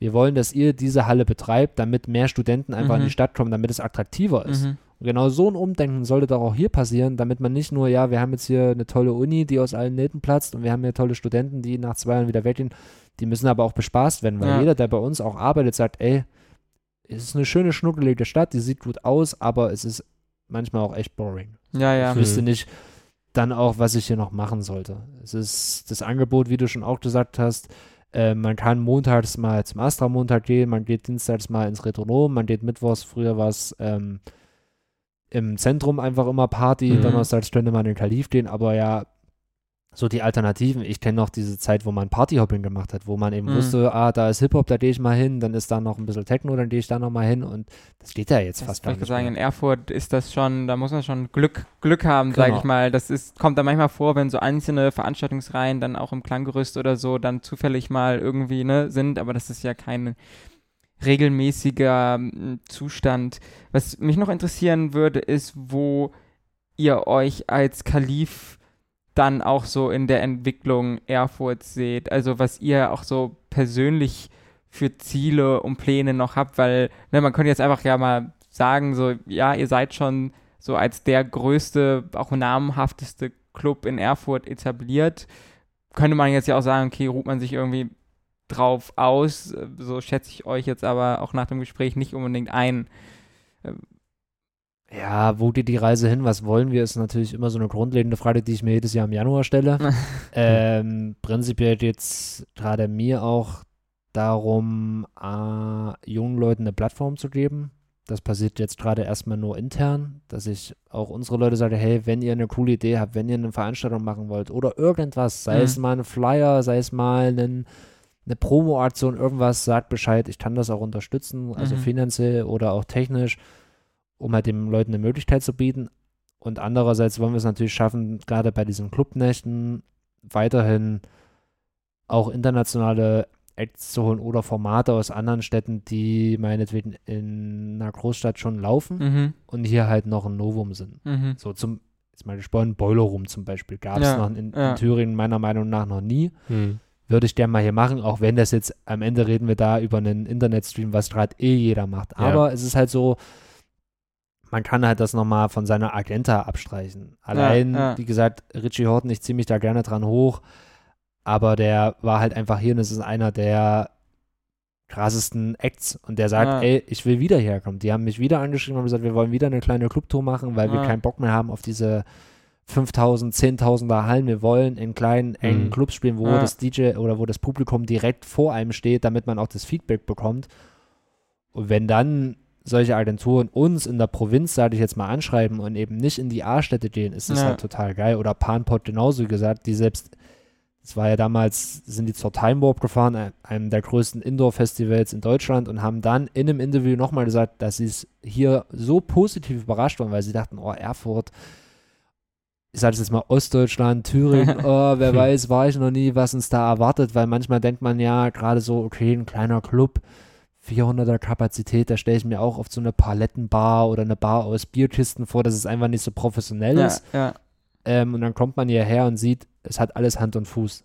Wir haben hier einen eigenen Koch, der einfach für die, für die Künstler dann kocht mit, mit uns zusammen und das ist einfach sehr familiär, aber trotzdem professionell. Ja. Und solche Acts oder Formate immer wieder hierher zu holen. Ja. Das ist schon so, oder Mode Selector einfach, die ihren Tourauftakt hier spielen und dann bin ich ja mit denen wir waren hier, haben das Konzert ja. gespielt, dann bin ich in Nightliner eingestiegen und wir sind nach Amsterdam und Paris mhm. gefahren, wo du dann auf einmal vor 3000 Leuten stehst. Ja. Wenn ich da eben hier noch im Kalif mit 350 und jetzt sind wir in Paris mit 3000, ja, ja. diese Möglichkeit anzubieten, das finde ich halt interessant. Aber auch ähm, andere Formate, wie eben auch selbst Tischtennis. Es ist einfach mhm. ein geiles Connecten. Ich war, als ich bin nicht mehr so oft beim Tischtennis, weil ich dann auch einfach gerne mal Feierabend haben will.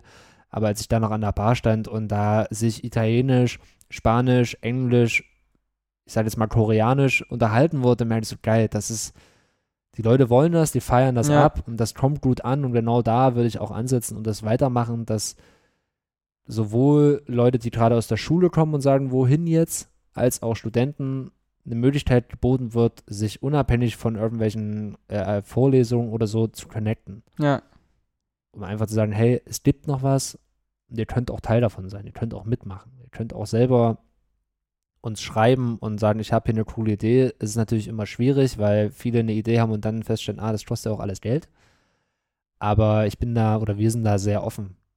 Weil wenn wir es nicht machen, wer dann? Zumindest mhm. in der Größenordnung. Man muss immer wieder auf diese Größe, weil es gibt, witzigerweise in Erfurt gibt es, sag ich mal, den Kickerkeller oder das Retronom mit einer etwas kleineren Kapazität als Club oder auch das Klanggerüst, was ja auch ein bisschen kleiner ja. ist, dann kommen wir. Gerade auch bei Konzerten ist es immer, habe ich so Veranstalter, die sagen, ja geil, es gibt in Erfurt nichts, was so eine Größe hat wie ihr. Es gibt die Engelsburg für Konzerte, das sind so 100, 200 Leute, mhm. dann kommen wir bis 400. Da dann gab es mal das Gewerkschaftshaus, da gibt es noch bis 700, dann kam damals noch der Stadtgarten bis so 1000 und dann gab es die Thüringenhalle bis 5000, dann gab es die Messehalle, aber es gibt halt keine Mittelwege. Ja. So gerade auch mit dem Gewerkschaftshaus, es ist nun mal ein bisschen schicker, wenn du da jetzt aber, da kannst du keinen MC Bomber oder keinen, was weiß ich, für einen für für einen fiesen Rap oder sowas machen. Das funktioniert halt nicht. Und dann sagen auch ganz viele Veranstalter, okay, dann fahre ich nicht nach Erfurt. Ja. ja. Weil ich noch Dresden-Leipzig habe für, für Ostdeutschland. Das ist ja auch wieder gerade in diesem Konzertbusiness so eine Schwierigkeit.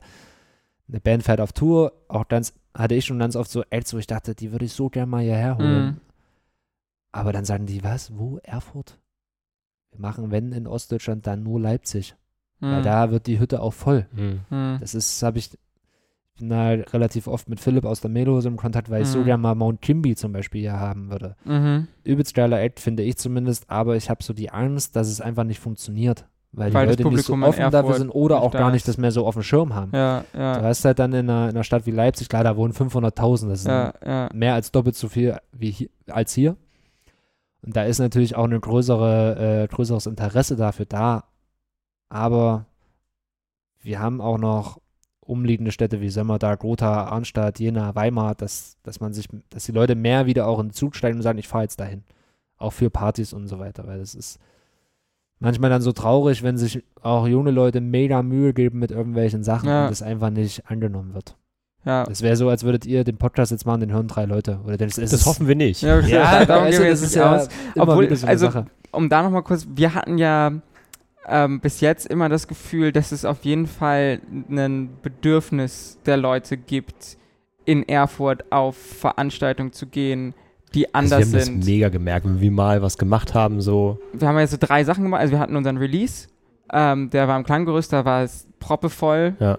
bestimmt 300 Leute. Ja. So, und dann haben wir diese kleine Veranstaltungsreihe jetzt bei Hassans äh, Kebabhaus, so. Ja.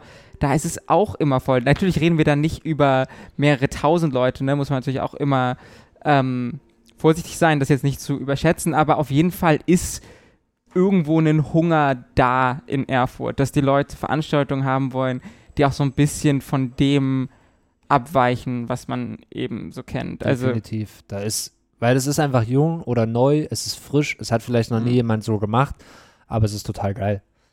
Und da ist auf jeden Fall ein, ein hohes Interesse, klar, da. ja, Ich finde es auch total geil, wenn ich das lese und sehe, geil, da Party bei äh, Hassan. Oder auch mit der, ihr wart ja auch im Retronom. genau, ja. Weil das Outdoor einfach fresh ist. Das ist einfach mal was Mhm. anderes. Das sehe ich ja auch bei den Clubnächten. Die Leute wissen, okay, Clubnacht, ja, DJ geht dahin, ja, Techno oder Haus, okay. hm, Ist halt, es hat sich halt schon so ein bisschen eingeschliffen. Das Mhm. ist auch so eine Schwierigkeit, weswegen ich meinte, dass ich mich freuen würde, wenn es mehr Mhm. Konkurrenz gibt, damit man Mhm. weiß, okay, wir müssen da mehr dran arbeiten. Wir Ja. müssen das Konzept vielleicht auch umstellen. ja, Weil jetzt gehen die Leute hin, weil sie sagen, ja, ich höre gerne elektronische Musik und dann sagen sie, na, der DJ war scheiße. hm, Ja, ja, weil der halt Techno auflegt und nicht Haus. Wenn es aber parallel eine Hausparty geben können, dann können die Leute auch dorthin gehen. ja, ja, Mhm. Und ich feiere alles ab, was irgendwie neu und jung und frisch ist, wo wirklich auch jemand sagt, wir machen das jetzt. Ja, Wir nehmen das so wie ihr, wir nehmen das in die Hand, auch wenn es vielleicht nicht funktioniert, aber wir wollen es machen, wir wollen es etablieren, wir wollen, dass die Leute da hinkommen. ja. Genau. Aber nehmt ihr euer Publikum schon auch so wahr, dass sie halt auch Bock haben, neue Sachen zu sehen? Also wenn ihr mal eine neue Veranstaltungsreihe einführt, habt ihr jetzt ja auch zum Anfang des Jahres gemacht, wo ihr eine Hausreihe, glaube ich, eingeführt Ja, habt. na, ja, wir wollten. Also wolltet es etablieren, natürlich. wir haben eher das äh, anders gemacht. Das war ja, es gibt ja diese normalen Clubnächte und dann gab es dieses Forms. Das war so Ja. eine einmalige Sache bisher, wo wir nochmal, weil wir ja, ich gemerkt habe, okay, wir haben eine Clubnacht, da ist mal Techno, mal Hip-Hop, äh, mal House. Die Leute können, un unterscheiden das aber nicht, weil was ja theoretisch gut ist, dass sie einfach herkommen und sagen, ah, da ist Clubnacht, ich stehe da hin, weil ich immer da bin, aber wir hatten es jetzt dann auch schon häufiger, dass die Leute reingehen und zum DJ gehen und sagen, wird es heute nochmal schneller? Wo ich denke, na, heute ist Haus Mhm. da kommt halt kein Techno, wir machen heute auch keine 130 BPM. Und dann steht der DJ da und kommt zu mir und sagt, ey, es war ganz cool, aber da kamen echt so drei, vier Leute, die immer wieder, ey, schneller, schneller, äh, Vollgas. Das ist dann auch immer so unangenehm für mich, Mm, wenn ich dann mm. mit, den Künstlern irgendwie schon per Du bin und wir uns Mm. vielleicht auch kennen und ich sage, ja, tut mir leid, da sind immer mal eins, zwei Leute, Mm. die sich halt nicht beschäftigen damit. Und dann wollten wir das so ein bisschen trennen, diese Haus- und Techno-Schiene, weil ich auch jetzt nicht so der Techno-Fan bin. Ich bin eher so eine Hausschnalle. Und daraufhin, gerade weil ja im, es ist ja nicht nur Techno, es ist ja auch Elektro, was Ja, gerade so ja. Upcoming ist. Und da wollten wir oder haben wir dann diese Forms eingeführt, weil da war Afrodeutsche zum Beispiel oder auch äh, Solid Plague, die halt schon auch ein bisschen in diese Elektroschiene reingehen. Und weil ich weiß, dass wenn ich auf einer Clubnacht eine ganz normale Elektro-Act dann buche, dann steigen mir die Leute aufs Haus und sagen, Mm, was ist denn das jetzt? Mir Mm. fehlt so dieser Viervierteltakt, 125 BPM und nicht irgendwie irgendein Gefrickel. Mhm. Hat nicht so gut funktioniert. Mhm. die Leute, die da waren, haben es abgefeiert, aber es ist dann nichts für die breite Ja, Masse, weil okay. die einfach, da ist dann manchmal doch, zumindest habe ich das Gefühl, und ich will da auch niemanden überfahren oder in ein, eine Schublade hauen, aber Strumpf ist Trumpf. Schon Hm. oft auch. Das finde ich dann manchmal, wo ich mich auch hinterfrage und denke, wofür mache, was mache ich hier überhaupt? Will ich jetzt das machen, worauf ich richtig Bock habe, dann aber vielleicht keiner kommt? Hm. Oder beuge ich mich der breiten Masse und mache das, wo ich weiß, dass es funktioniert, ich dann aber bei dem, oder unser ganzes Team bei dem Abend dasteht und denkt, oh, wann ist es vorbei? Wahrscheinlich muss man da so einen Mittelweg irgendwie so ein bisschen fahren, ne? Weil, also, Ja, also wäre es wahrscheinlich, wäre es ja cool, wenn man immer so sagt, wir machen einfach nur das, worauf man Bock hat, aber ähm, das funktioniert, also zum Beispiel ist bei uns auch so die Artikel, wo ich immer denke, so ja, das ist jetzt so ganz nett, aber im Endeffekt völlig irrelevant, werden immer wie blöde geklickt und wenn man sich dann da irgendwie einen abschreibt und irgendwie, keine Ahnung, jetzt, wir hatten jetzt den Infrastrukturartikel zu so Fahrradinfrastruktur in Erfurt, wo wir echt mit vielen Leuten geredet haben, so, das lesen dann auch schon Leute, aber da ist das Interesse dann auch geringer und ich glaube, da muss man dann irgendwie immer sagen, okay, das eine rechtfertigt dann oder erlaubt dann im Endeffekt das andere, obwohl das bei uns ja nochmal egaler ist, weil da ja kein finanzieller Druck hintersteht, aber ähm, so dieser Mittelweg, auch wenn er einem dann vielleicht manchmal ein bisschen wehtut, Hm. muss wahrscheinlich schon gegangen werden irgendwie. ja, das ist auch das, Ja. was wir versuchen. Ja. Wir versuchen dann auch, die Möglichkeiten zu verbinden und sagen, okay, das sind Sachen, die wir abfeiern und dann machen wir vielleicht auch mal eine Sache, wo man damit noch okay ist, sage ich jetzt mal, oder eben nicht alles so schlimm finden, weil ja auch bei uns im Team die Geschmäcker sich so ein bisschen unterscheiden, also auf Ja. jeden Fall unterscheiden. Ähm, ja, es ist auf jeden Fall der Mittelweg, Hm. Ja. dass man selber noch dahinter steht, weil wenn ich keinen Bock mehr drauf habe, wie soll ich jemand anderen das verkaufen können? Ja, ja, Es ist bei in jedem Konzern so, wenn die ihre Produkte nicht abfeiern würden, wie soll man das dann rüberbringen, Ja, dass das ja. gut ist? Genau. definitiv. Warum gibt es die Einladung nicht mehr? Ähm, die Einladung gibt es deswegen nicht mehr, weil wir versucht haben, uns auch ein bisschen zu erweitern, weil die, das war ja relativ elitär. Die Leute, es Mhm. gab mehr oder weniger nur, in, wir, am Anfang gab es die in Erfurt, dann haben wir das so ein bisschen erweitert mit Jena und Weimar, aber keiner von uns ist nach Eisenach gekommen oder nach Gotha oder nach Simmerdau oder nach Arnstadt. Das heißt, die Leute, die hierher kommen wollten und aus einer anderen Stadt kamen, mussten immer vorher schon mal hierher fahren, mussten in irgendeinen Laden, Also mussten sich Titus das gehen holen. und, genau. ja. Was ja eigentlich ganz cool ist, weil man schon so definitiv ein Interesse schafft dafür. Aber gerade so die Leute, die sich spontan entscheiden, hatten halt keinerlei Möglichkeit. Mhm. Da ging es dann teilweise, wenn eine Party gut lief, nachts wirklich 30 Facebook-Nachrichten, wie komme ich noch rein, was ist für Möglichkeiten, da waren dann auch schon manche so genervt. Gerade die den Kalif neu kennengelernt Mhm. hatten, nicht wussten, wo das herkommt. Hm. Also dann ist es so, was für ein elitärer Kacke hier, da brauchst du so eine Einladung, die ich mir in einem Laden nur holen kann. Dann gibt es nur zwei pro Person, öh, die finden sich ja geil. Und da haben wir dann irgendwann gesagt, okay, es ist zu kompliziert. Hm. Mhm. So, und da haben wir das dann irgendwann gelockert, sag ich mal. Was schade ist auf einer gewissen Art und Weise, weil einige auch gesagt haben, es war schon cool so, dass es Ja. das gab, weil Mhm. man dann sich auch nochmal wirklich damit bemüht War hat. Aber kleines Adventure heutzutage, genau, es Ja. ist halt heutzutage so, ah, die Spontanität ist immer höher und die Leute wollen eigentlich am liebsten nichts mehr dafür machen. Hm.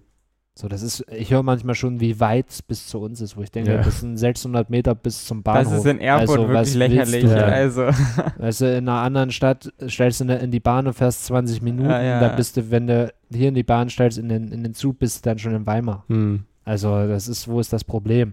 Es wird halt immer genölt, das ist genauso wie, dass, es, dass ganz viele sagen, es gibt nichts und dann machst du was und sie den trotzdem nicht hin. Hm. Das ist halt gerne, regt man sich auf, aber wenn es dann die Möglichkeiten gibt, regt man sich auch wieder darüber auf, weil es nicht vor der Haustür ist.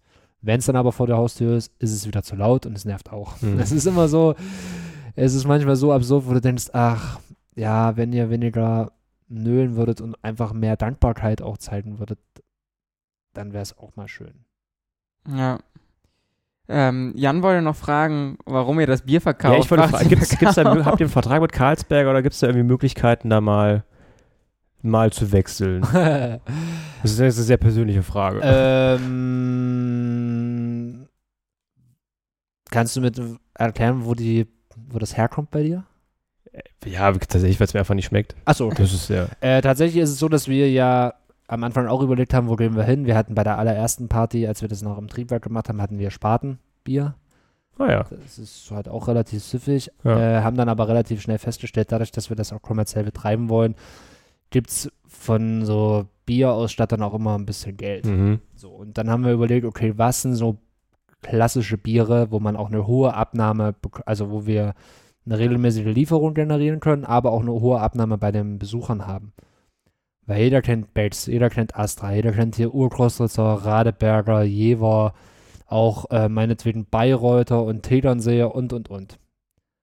Dann haben wir mal so überlegt, was trinken wir, was ist am süffigsten? Und da war tatsächlich Carlsberg das Ding, wo alle gesagt haben, das ist so, was am einfachsten getrunken werden kann.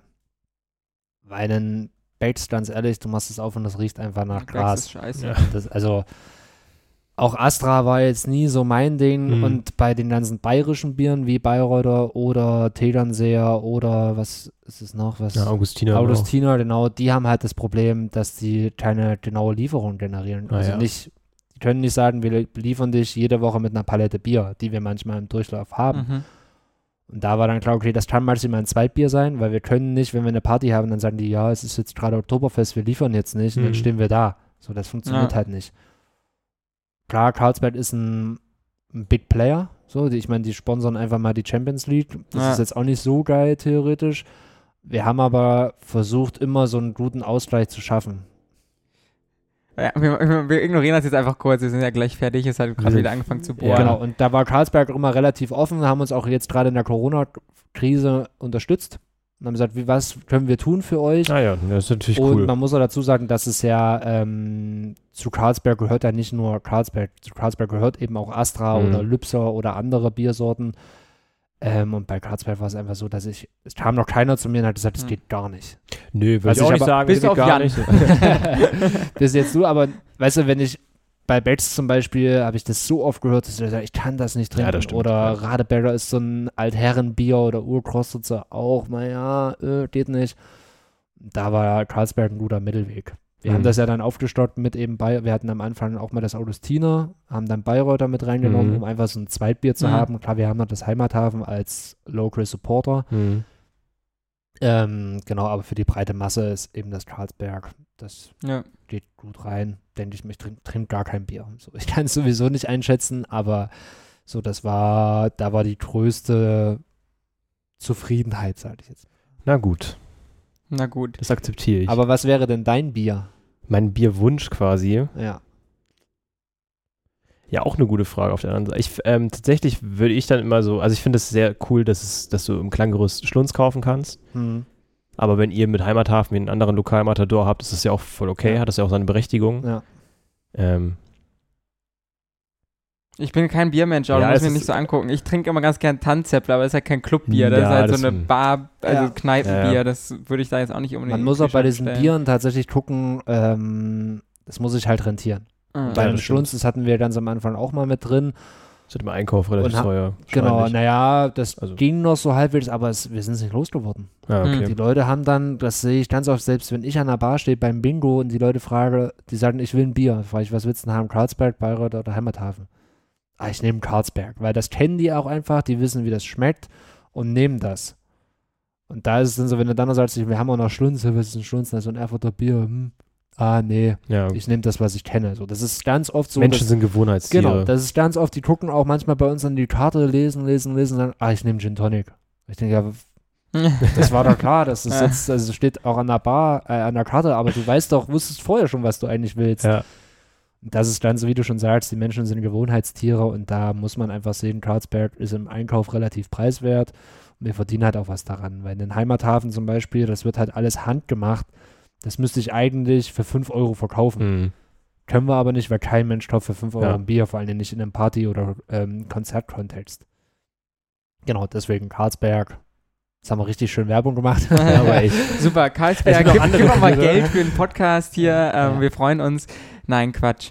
Ähm, ja, hast du noch eine Frage, Jan? Ja, eine, eine allerletzte Frage habe ich, hau eine raus. Abschlussfrage. Äh, das ist tatsächlich, ähm, da wir alle hoffen, dass wir ähm, bald wieder feiern gehen können, natürlich immer nur unter den Bedingungen, dass es auch vertretbar ist, politisch, gesellschaftlich, gesundheitlich vertretbar ist. welchen Act würdest du dir nochmal wünschen? Oder vielleicht auch eine, also wenn du dich nicht entscheiden kannst, auch eine Top 3. Wer, wer soll hier im Kalif nochmal als Band spielen oder als DJ oder DJ auflegen? Na, auf jeden Fall, wie ich vorhin schon gesagt habe, Mount Kimby als Act, Mhm. Live-Act, weil als wir, als ich mit Moderator auf Tour, nee, mit Moderat auch auf Tour war und wir in der Wohlheide das Abschlusskonzert gespielt haben, waren die Support-Act. Und ich feiere das einfach. Ich finde das klar, was jetzt die neueren Sachen eher weniger, gerade noch das, was früher am Start war, ähm, noch so eine Band wäre Fat Freddy's Drop Mhm. weil das einfach die so eine geile Live-Energie haben. Klar, ist es utopisch, dass die bei uns spielen, weil sie sind viel, viel zu klein, aber du hast dich gefragt, wen ich gerne Ja, ja, vorstellen genau. könnte. DJs ist es auf jeden Fall Hanne Dijon. Einfach vom Style und von allem, auch wenn die das meinetwegen soll sie das alles vorher zu Hause fertig gemacht haben und drückt dann nur noch auf Play, Mhm. ist mir total egal. Diese Energie, die da rüberkommt, Ja. ist einfach hammerhart. Ähm, ansonsten fand ich Mode Selector DJ Set Ja. damals war fett. Ich meine, die Ja. haben fünfeinhalb Stunden hier gespielt und das ist wirklich Ja, schon krass. Das war einfach krass. Ja, und ansonsten, was habe ich denn noch so auf meinen Listen stehen? ich, ja, das reicht eigentlich. Bands. Ich hatte immer eine Band, die ich in meinem Leben nochmal sehen wollte, und das war Rage Against the Machine. Ah ja. So, da habe ich jetzt glücklicherweise auch Tickets bekommen, aber ich weiß nicht, ob sie jetzt wirklich spielen. Aber dass ich so das jetzt auf dem Lollapalooza irgendwie. ja, ich habe aber äh, Tickets für Prag. Okay. Ah, Also, als, weil ich dachte, also, was ich, wenn ich eine Band sehen will, dann nicht im Festival-Kontext. Ja. Weil dann stehen die da schnell, Bühne, ja, ding, ding, ding, wir spielen hier und das ist aber nicht kein Konzert. Hm. Das ist einfach, wollte ich nach Prag. Ich hoffe, das klappt noch, weil ich immer dachte, das wäre so eine Band, die ich echt mal Ja. gern gesehen hätte und war mir eigentlich klar, dass es nie wieder passiert.